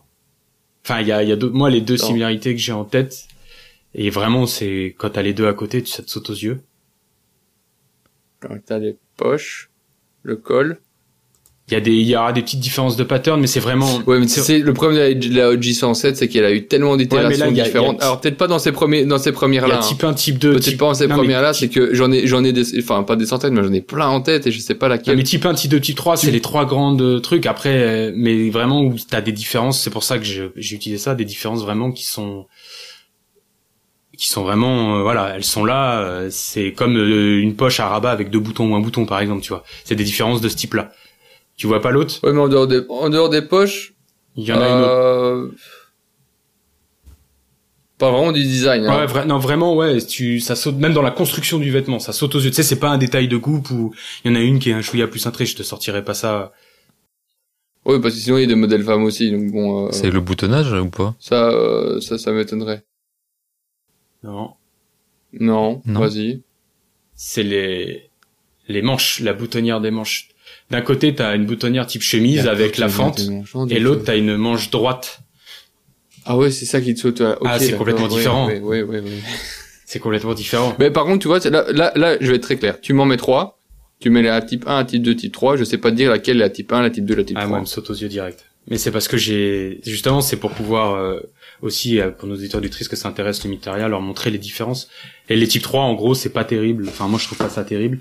Et les types 1, je les trouve vraiment génial. Et c'est les types 1 qu'il faut chiner. C'était aussi pour faire passer le message. Faites attention, achetez pas trop cher les types 3. Parce qu'on en trouve vraiment à l'appel des très mal coupés, fatigués. Et celle qui est chouette, c'est la type 1. Donc, trouvez des types 1, mes amis. Donc voilà, c'est tout pour moi. Et du coup, c'est Rémi qui a Ah, gagné moi, avec une bonne réponse. J'aime. Euh, j'ai donné qu'une bonne réponse. Fais chier. Ah, les deux, parce que t'as quand même trouvé les poches. J'ai gagné. C'est bien. Cube, Gagné. j'ai cherché, j'ai cherché rapidement Gagné. des trucs que Cube, auxquels Cube pourrait répondre, mais en fait, je sais pas, les designers euh, auxquels il s'intéresse, c'est pas simple. J'aurais, après, ça aurait été des questions vraiment perchées, tu vois. Genre, euh, quel est le, Oui, quel non. est le pattern Ça euh, responsable? spécifique. euh. Ah, mais j'aime bien, j'ai bien aimé, malgré que j'ai pas su répondre à grand chose, j'ai bien aimé. Et il y a moyen de re- reproduire, donc tu peux reproduire ça la prochaine fois. Voilà, je- avec, avec Je plaisir. développerai un chouïa plus. Ouais, tu pourras toujours mettre un petit truc people. Et il y a plein de people. J'ai déjà plein de questions possibles avec des people qui portent certaines pièces, ça c'est Ouais, cool. bah ça, Mais je moi, il y a un ferai truc ça. people, euh, on s'est planté sur les deux. Alors, euh. Ouais, mais euh, un plus people, un people que je connais quoi. Vous savez ce qu'on va faire, puis après, on, on passe euh, à ce qu'on a aimé avant de conclure. Mais celui qui, celui qui gagne, c'est lui qui s'occupe Fais le ou truc. qui ne fait pas le prochain quiz. En gros, le perdant fait le quiz ou inversement. Comme, non, le perdant fait le quiz du prochain. Comme ça, il peut, il peut s'en sortir. Je vais très mauvaise langue. Et si Quentin fait un quiz, on est mort. Ouais, mais quand il... Il Pourquoi va trouver des trucs alambiqués dans la façon de poser ses questions. On va Arrête. cramer. Je t'avais fait un quiz sur New Balance, euh, t'avais pas réussi. euh. Ah oui, tu l'avais bouché Ou sur New Balance, je me euh. souviens. Ouais, sur le fait que qu'il qu'il faisait des, des, des smells, c'est ça? Ouais. Ouais, ouais, mais j'ai- moi, je cherchais genre, ils, étaient, ils faisaient des confitures ou je sais pas quoi. J'étais beaucoup trop loin. Euh... On passe à nos coups. Mais ouais, non mais chouette. On passe à nos coups de cœur, Oui, coups de gueule, les gars, parce refaire qu'on a, on a dépassé les deux heures et s'il y a encore des gens Bah, avec comme d'hab. Hein. Soit disant, on va faire plus court, mais euh, Ouais. bon. On a fait vachement plus court. Allez, vos coups de cœur, vos coups de gueule en vitesse, du coup, les gars. Les deux? Vas-y, Ouais, commence. Rems. Euh, enchaîne, vas-y, vas-y. Ok, bah alors moi j'ai un coup de cœur, c'est euh, une veste que j'ai achetée récemment, c'est une veste de chez euh, alors Taillon, T-A-I-O-N, Ah ouais. Ça, c'est aussi. Euh, euh, qui est ouais. euh, qui est On une sorte de, de liner, euh, enfin qui, est- qui est une sorte en fait de, de, de liner qui est en- que j'ai acheté en jaune ocre, euh, super sympa, euh, très cool tout ça. Je mettrai euh, je- de nouveau, bah, vas-y ouais. aide-moi avant le euh, Mhm. aide-moi avant le produit. Bah en fait c'est euh, c'est vraiment je pense je l'ai j'en ai pas eu entre les mains encore mais il s'inspire vraiment de ce que faisait Barbour en termes de liner c'est du c'est du liner padded et euh, ouais c'est des des designs sympas. En fait c'est parfait pour le layering pour faire des entrecouches pour passer sous une surchemise militaire une parka qui est qui est pas complètement qui de membrane. C'est une pièce de layering idéale. Je la mets dans mon article qui sort euh, normalement en fin de journée là. C'est euh, c'est c'est bien, c'est je j'ai pas vu en vrai, mais j'en j'en vois passer. Moi, j'en ai pas besoin, j'ai déjà ce qu'il faut. Mais en plus, c'est pas entre guillemets, c'est pas trop trop cher parce que les paddings parfois ça monte assez haut. Ça Non, ça- de- ça a l'air Il est à peut-être, 115. euh, Justement, ouais. ben voilà. Euh, Uniqlo a sorti le même genre de pièce euh, juste avant en collab, qui était à 90, 80 ou 95 ou 90 euros, je sais plus, 90. Ouais. Euh, là, elle est à 115 euros prix euh, prix retail. Euh, elle est bien mieux construite. Il y a plus de petits détails. Il y a des zips sur les côtés, par exemple. On s'est on s'est euh, euh, zippé jusqu'à la moitié euh, du du buste. Ouais. Euh, t'as euh, oui deux deux poches devant, elle est gancée. Euh, elle est, on sait. Bon là j'ai j'ai pas le manteau, mais on sait la mettre avec un manteau et il y a des boutonnières pour pouvoir l'accrocher à un manteau. J'avoue que Et si- quand tu compares si, à euh, Uniqlo, tu prends si- celui-là. Tu... Si on s'écoute si on s'écoute, si on s'écoute quatre boutons, euh, bah vous pouvez coudre des boutons dans votre dans, dans une autre veste et mettre ça en en pièce Et supplémentaire. en Ouais, vrai, c'est c'est pas pratique ça, les liners. euh, vaut mieux autant avoir le liner qui est pas accroché à la veste en vrai. Ça change rien. J'ai plusieurs liners, je les ai jamais foutus avec la Ouais. veste. C'est Bah bon voilà, c'est ouais, du coup, tu perds un peu l'intérêt, ouais. jamais. mais en tout cas, c'est une bonne pièce de layering, donc je comprends que ce soit un coup Ouais. de cœur. Oui, oui. Et euh, donc ça c'était mon coup de cœur et j'ai directement enchaîné sur mon coup de gueule mais ça va être très rapide c'est simplement les collabs avec les, les marques de de grosses industries. En fait c'est parce que récemment j'ai vu plusieurs euh, plusieurs marques sortir des collabs euh, avec euh, McDonald's et je trouve ça complètement éclaté euh, de promouvoir des, des- enfin, je vais faire mon Vieux con. de promouvoir des, en- des, des enseignes de malbouffe en fait. Via, euh, enfin, d'être fier de, de, de promouvoir ça. Ça me, ça me, ça me fait chier. On en revient au même de l'autre. Oui, bah, des... ouais, c'est en- encore une collab un peu. euh, Mais je sais pas, c'est comme si, c'est comme à une époque, vraiment, euh, bah, enfin, peut-être qu'on en est rendu, hein, mais t'avais Marlboro et euh, bon, il y a plein encore de bikers qui adorent leur veste Marlboro, mais euh, je me vois mal quelqu'un se promener dans la rue avec un hoodie euh, brandé Marlboro sur euh, ou Camel sur, euh, enfin, dessus. Je, je comprends pas l'idée de dire, hey, c'est chouette, euh, McDo. Ouais, bah, Voilà. Et le, le pire, en fait, ce qui me, ce qui me tue, c'est que les collabs s'arrachent à prix d'or. C'est généralement, c'est fait avec des gros artistes, ils sont, qui sont, qui sont bien en vue. Euh, et tu les, tu les retrouves aussi sur, euh, sur Kicks ou sur des, des, des, des, ventes- des sites de revente à des prix stratosphériques pour acheter euh, un truc brandé par un, par, par euh, un truc de, de, de malbouffe. C'est que, comme dirait Beau, je comprends pas. Ouais, bah, non, mais c'est sûr, hein, c'est pas. Je pense qu'il y a même pas à essayer de comprendre, mais. Euh... Oui, bah, c'est encore, oui, c'est des collabs un peu. C'est un, peu dommage, ce genre de truc. Je suis pas super fan non plus. euh. C'est de la collab pour faire de la Ouais, collab, quoi. C'est pas très intéressant. C'est ben c'est euh, c'est enfin ouais, il y a rien de bon derrière en fait. C'est juste euh, un mec qui qui va utiliser sa notoriété pour vendre pour pour vendre des Mhm. produits et derrière il y a y a rien de bon. C'est surtout ça le problème, c'est qu'il y a vraiment rien de bon. hein. Il- tu n'en se ressors rien. Et euh, pour ces pour pour pour euh, pour certains des articles en question, tu pouvais les tu pouvais trouver des espèces de tickets gagnants en allant bouffer chez eux. Putain, Waouh. quand même quoi. oui, ça fait rêver. Donne ton bras droit et fous-toi le cancer directement, c'est bon. Allez, voilà, c'est tout pour moi. Ben, vas-y, bon, vas-y, tu peux, si t'as. Tu Ouais, si euh, t'as des. Bah, c'est Ouais, pas vas-y. facile, ça fait longtemps qu'on s'est parlé, j'ai quand même eu des petits coups de cœur, mais euh, bah en vrai, le- mon gros coup de cœur, c'est le hasard total. Je, je sortais d'un rendez-vous pro avec euh, Jordan, et euh, je lui dis oh on est à côté de The Next Door, viens on va faire un petit tour, regarder comme ça. De toute façon, tout est trop cher pour nos budgets actuels, vu qu'il y a que des très belles marques, et euh, comme ça on fera pas de folie. Tu sais, c'est au lieu de justement de traîner dans des magasins où c'est à portée de bourse. Et on rentre dedans, euh, Joe essaie un pantalon Beams Plus, euh, c'était une coupe qu'il avait déjà repérée dans une autre matière, comme c'est pour avoir une idée de sa taille. Et moi je déambule, j'ai un pote là-bas, je discute un peu avec lui, puis euh, je déambule dans le magasin et je tombe sur un corner, un truc éphémère, un pop-up avec des super couleurs, un beau vert sapin un peu bouteille, du jaune, des vieilles malles et tout, et je vois une paire de chaussures de montagne dessus. Je reconnais le design Paraboot et c'est une collab avec Walk in Paris, une, une jeune marque française de streetwear euh, qui a un peu une vibe euh, d'ailleurs c'est différent mais qui va dans les vibes des LD machin en termes de DA et tout. C'est un peu ce même univers on va dire univers étendu mais à la française. Et euh, je, je me dis putain elle est cool je regarde le prix 290 c'est vraiment mon budget c'était mon budget pour le mois avec mes reventes pour m'acheter des fringues. J'avais pas du tout prévu de m'acheter ça. Et euh, je dis ouais elle est cool mais ouais non je le sais même pas. Et euh, je vois qu'il y a un petit fascicule une sorte de, de petit de petit magazine dans un beau papier, je l'ouvre et en fait il raconte toute l'histoire de la créa de la paire dedans. Et euh, dix minutes plus tard, je demandais la paire en 42,5 en 43 pour pouvoir l'essayer. Et, euh, Et là, c'était trop tard. et je repartais avec. Elle est complètement ouf, des couleurs qui ont rien à voir avec ce que je portais. Sur le papier, Mhm. je me serais dit je n'en veux pas, mais l'objet était beau, je, mais je la porte pas. Et depuis que je l'ai acheté, je la porte euh, trois trois jours sur 7 tu vois. Ce qui est, je trouve bien pour enfin dans ma rotation de godage, je kiffe. Et j'en ai fait un article et tout le monde pensait que j'étais sponsorisé par euh, Paraboot et euh, Walk in Paris pour le faire. Et non, j'ai bien sorti ça de ma poche et j'ai voilà gros gros coup de cœur. Et l'autre petit coup de cœur, bah, c'est euh, c'est les Woody Noah là qu'on qu'on a réussi à se faire amener de New York parce que Noah ne distribue pas en Europe. Enfin, distribue pas, le shop ne livre pas en Europe, il y a de la distribution en Europe. Et j'ai pu pécho ces sortes de hoodies un peu divers dedans qui sont grattés, qui sont super beaux et surtout qui ont des coloris incroyables et c'est autre chose que les hoodies des marques françaises et tout ce qu'on peut voir ici en termes de vibe. C'est différent, c'est un propos différent, c'est un propos Ouais. qui me parle du coup.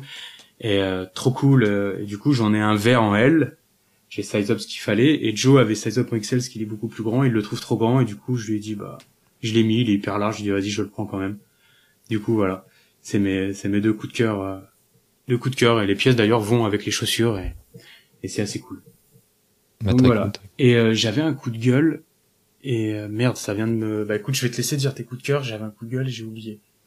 Ah bah je- j'enchaîne du coup. Bah, Ouais, euh, on en a parlé brièvement, mais moi mon dernier coup de cœur c'est c'est le truc que personne ne veut, c'est la- une fleece euh, de chez Uniqlo, c'est la collab avec euh, justement euh, White Mountain Mountain Earring, ouais, je, je vais réussir à le dire. Euh, et je, je sais pas. je- En fait, le truc, euh, c'est que moi, je suis pas beaucoup l'actu, tu vois, fringues, etc., les sorties et tout. Du coup, j'avais pas du tout vu cette collab, euh, donc. euh, et c'est juste euh, un pote, ben, Faroud, qui avait qui avait posté quelques quelques photos. Je sais plus si c'était genre dans, dans un achat récent ou quoi. Enfin bref, je sais plus exactement. Et je me suis dit ah tiens c'est quoi cette pièce et tout. Et en fait j'ai juste flashé sur une pièce de la collab parce que tu le reste ça m'intéressait pas spécialement. Et euh, je sais pas j'ai adoré le mix. En fait c'est vraiment pour le design clairement. Je, je sais pas j'ai trouvé ça assez, sympa.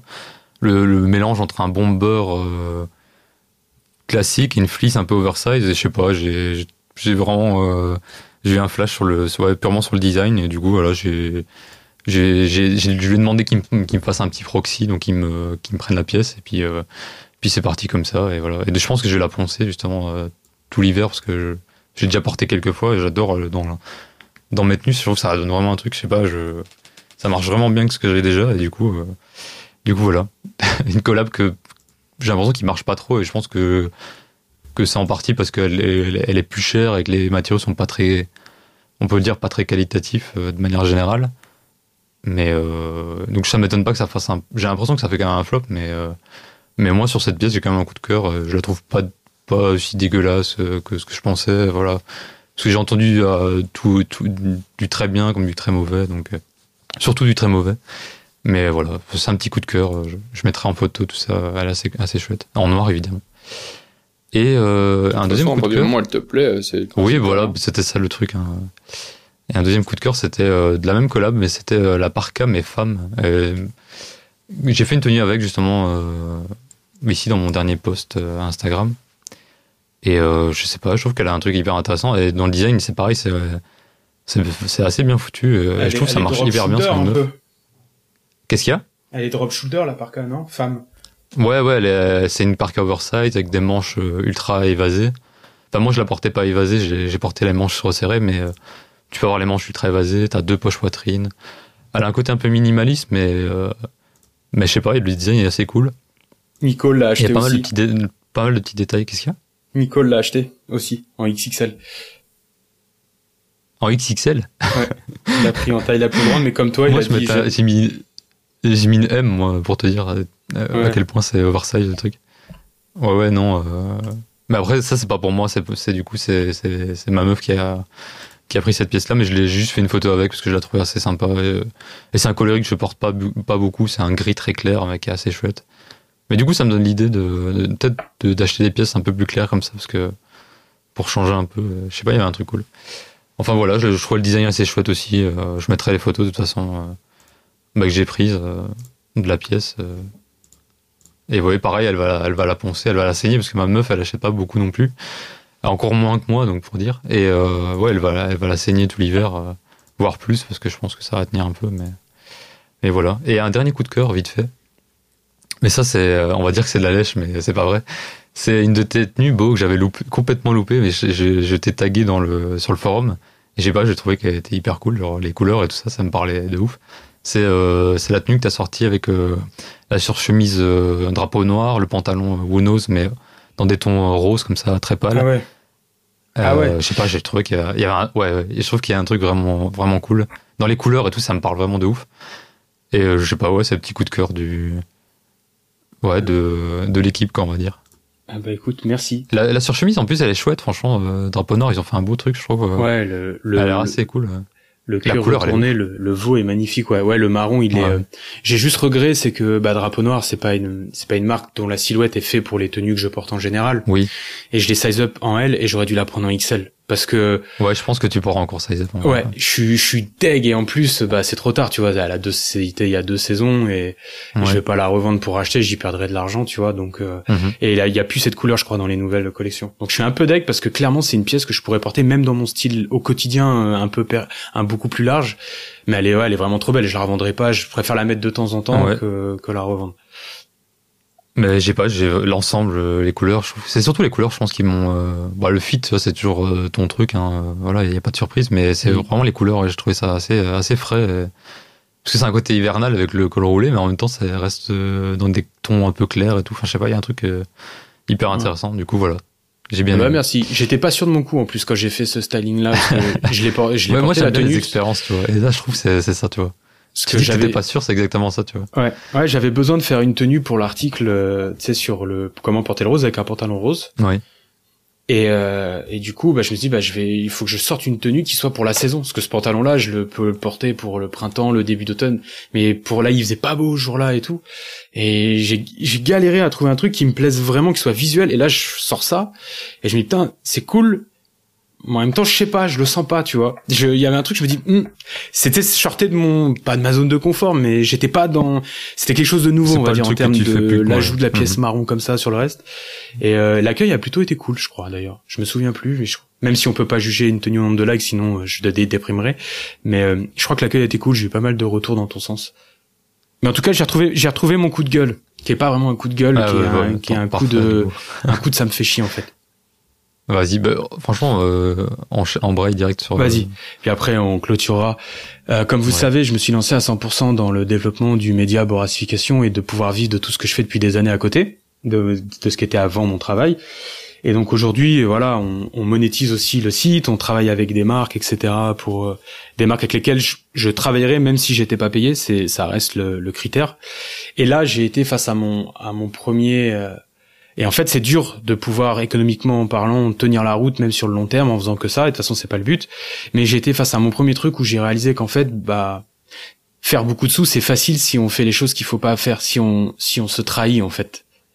Et euh, j'ai été approché par une plateforme de resell qui nous a proposé un pont d'or pour faire une opération avec elle, et on a bien sûr refusé. Parce qu'en fait, on peut pas, on peut pas se dire engagé si on se met à parler de resell de sneakers, de à tout va, même si on, on fait quelques articles sur des collabs qui nous plaisent vraiment, mais on peut pas faire le jeu de ces plateformes de resell. Enfin, je trouve, à mon sens, que c'est pas possible. Et en fait, c'est, je vous pose la question à vous. Est-ce que vous auriez collaboré avec des plateformes comme euh, StockX, par exemple, alors que vous vous dites, alors que comme moi, vous allez beaucoup accentuer sur l'engagement, la seconde main, le principe de chiner, de, d'arrêter la surconsommation. Est-ce que pour vous, j'ai fait une erreur de dire non à, à une belle opération commerciale avec une plateforme de, de resell de sneakers Non, bah, ça dépend de tes attentes. et T'as répondu un peu à la question. C'est. Bah, moi, tu connais ma Bah, réponse. t'as hein, répondu à pas- ta question, t'as, t'as, t'as, t'as dit ton, euh, ton créneau, Bah oui. euh, et ça correspond pas à ton créneau, donc euh, tu peux le si faire. t'étais orienté très Mais alors, business, tu euh, l'aurais accepté, c'est tout. Mais le problème, c'est que ton, ton message est, est claqué après. Mm. Enfin, si ça veut dire, ah oui, euh, je vous, je vous propose, euh, enfin, telle vision des choses, mais quand on me paye. Euh, alors, et par contre, c'est très humain aussi euh, de se dire, ok, d'accord, on me propose autant, je pourrais faire tellement de choses super intéressantes avec ce montant-là, why Ouais. not Mhm. En fait, ça s'appelle simplement un cas de conscience. C'est ce qui est terrible, c'est que ça me, ça me payait les cinq prochaines, les cinq prochaines vidéos YouTube, le montant, tu vois. C'est pour vous dire le Bah, choix, qu'a, le choix un qui a cas de été fait. Tu peux, tu, tu peux, tu peux le faire et après tu peux communiquer dessus. Mais le problème, c'est que tu vas communiquer en disant, j'ai fait, je l'ai fait que pour l'argent. mais, Ouais, et du coup, et, euh, et tu vas avoir des commentaires affligeants, euh, comme tu vas en avoir, qui vont dire, ok, on comprend. Et si ça te permet de te développer, why not? Donc, euh, de nouveau, c'est plus, enfin voilà, c'est, c'est, c'est pas une question. On a vite répondu. Au final, hein, euh, ça implique quand même pas mal de choses. De nouveau, l'argent, c'est le nerf de la guerre. Si on te propose plus, tu peux plus te développer. Mais à quel prix aussi euh, derrière? C'est le prix des emmerdements. Ouais. Que quand t'es très mainstream, au final, tu t'en fous parce que tu prends tout ce qui passe. Oui, en fait, c'est ça, quand t'as un discours particulier, c'est difficile de, de revenir en arrière, quoi. Et le, en vrai, le coup de gueule, c'est que paradoxalement, il y a des marques que jettent depuis des années avec lesquelles on, gratuitement, et on propose, euh, qui se disent payer tous les acteurs de la chaîne et tout. Et euh, quand on leur propose des, de- d'accentuer les collaborations et de participer à aider le média, et quand je vous dis qu'on n'est pas gourmand, c'est on n'est pas gourmand avec les marques qu'on aime. On n'abuse pas par rapport aux tarifications des autres. Elles te disent non, elles- enfin même pas elles te disent non, elles font les mortes et elles te calculent plus. Et euh, ça, je me rends compte qu'il y en a de plus en plus et qu'en fait, euh, c'est pour ça que l'éco-responsabilité et tout, je vous dis que ça reste des gens qui sont là juste pour faire leur beurre et moins ils dépensent d'oseille et plus ils en font et mieux c'est. Donc voilà, c'était tout Ouais, bah, pour cette semaine. Bon, bah, sur ce, on va se dire au revoir, du coup, parce qu'on a largement dépassé les deux heures encore, alors qu'on avait dit euh, qu'on se, qu'on se cadrait un peu plus, mais on fera attention pour le prochain. Et ben voilà, je vous souhaite un, un bon après-midi, un bon appétit, euh, les amis. Et puis on Et à bientôt. on- une ceux bonne qui nous soirée, écoutent. une bonne route, une bonne tout ce que vous voulez, euh, où vous êtes, là où vous nous écoutez. Ouais. N'oubliez pas, le 4 décembre, une sortie sur Borali. Euh, ou Borassification. by Boras. By Boras. En chaussette claquette. Allez, des vous- bisous, on à vous bientôt. À Bye bye. bientôt, à bientôt. Salut, salut. Ça se passe bien. Ciao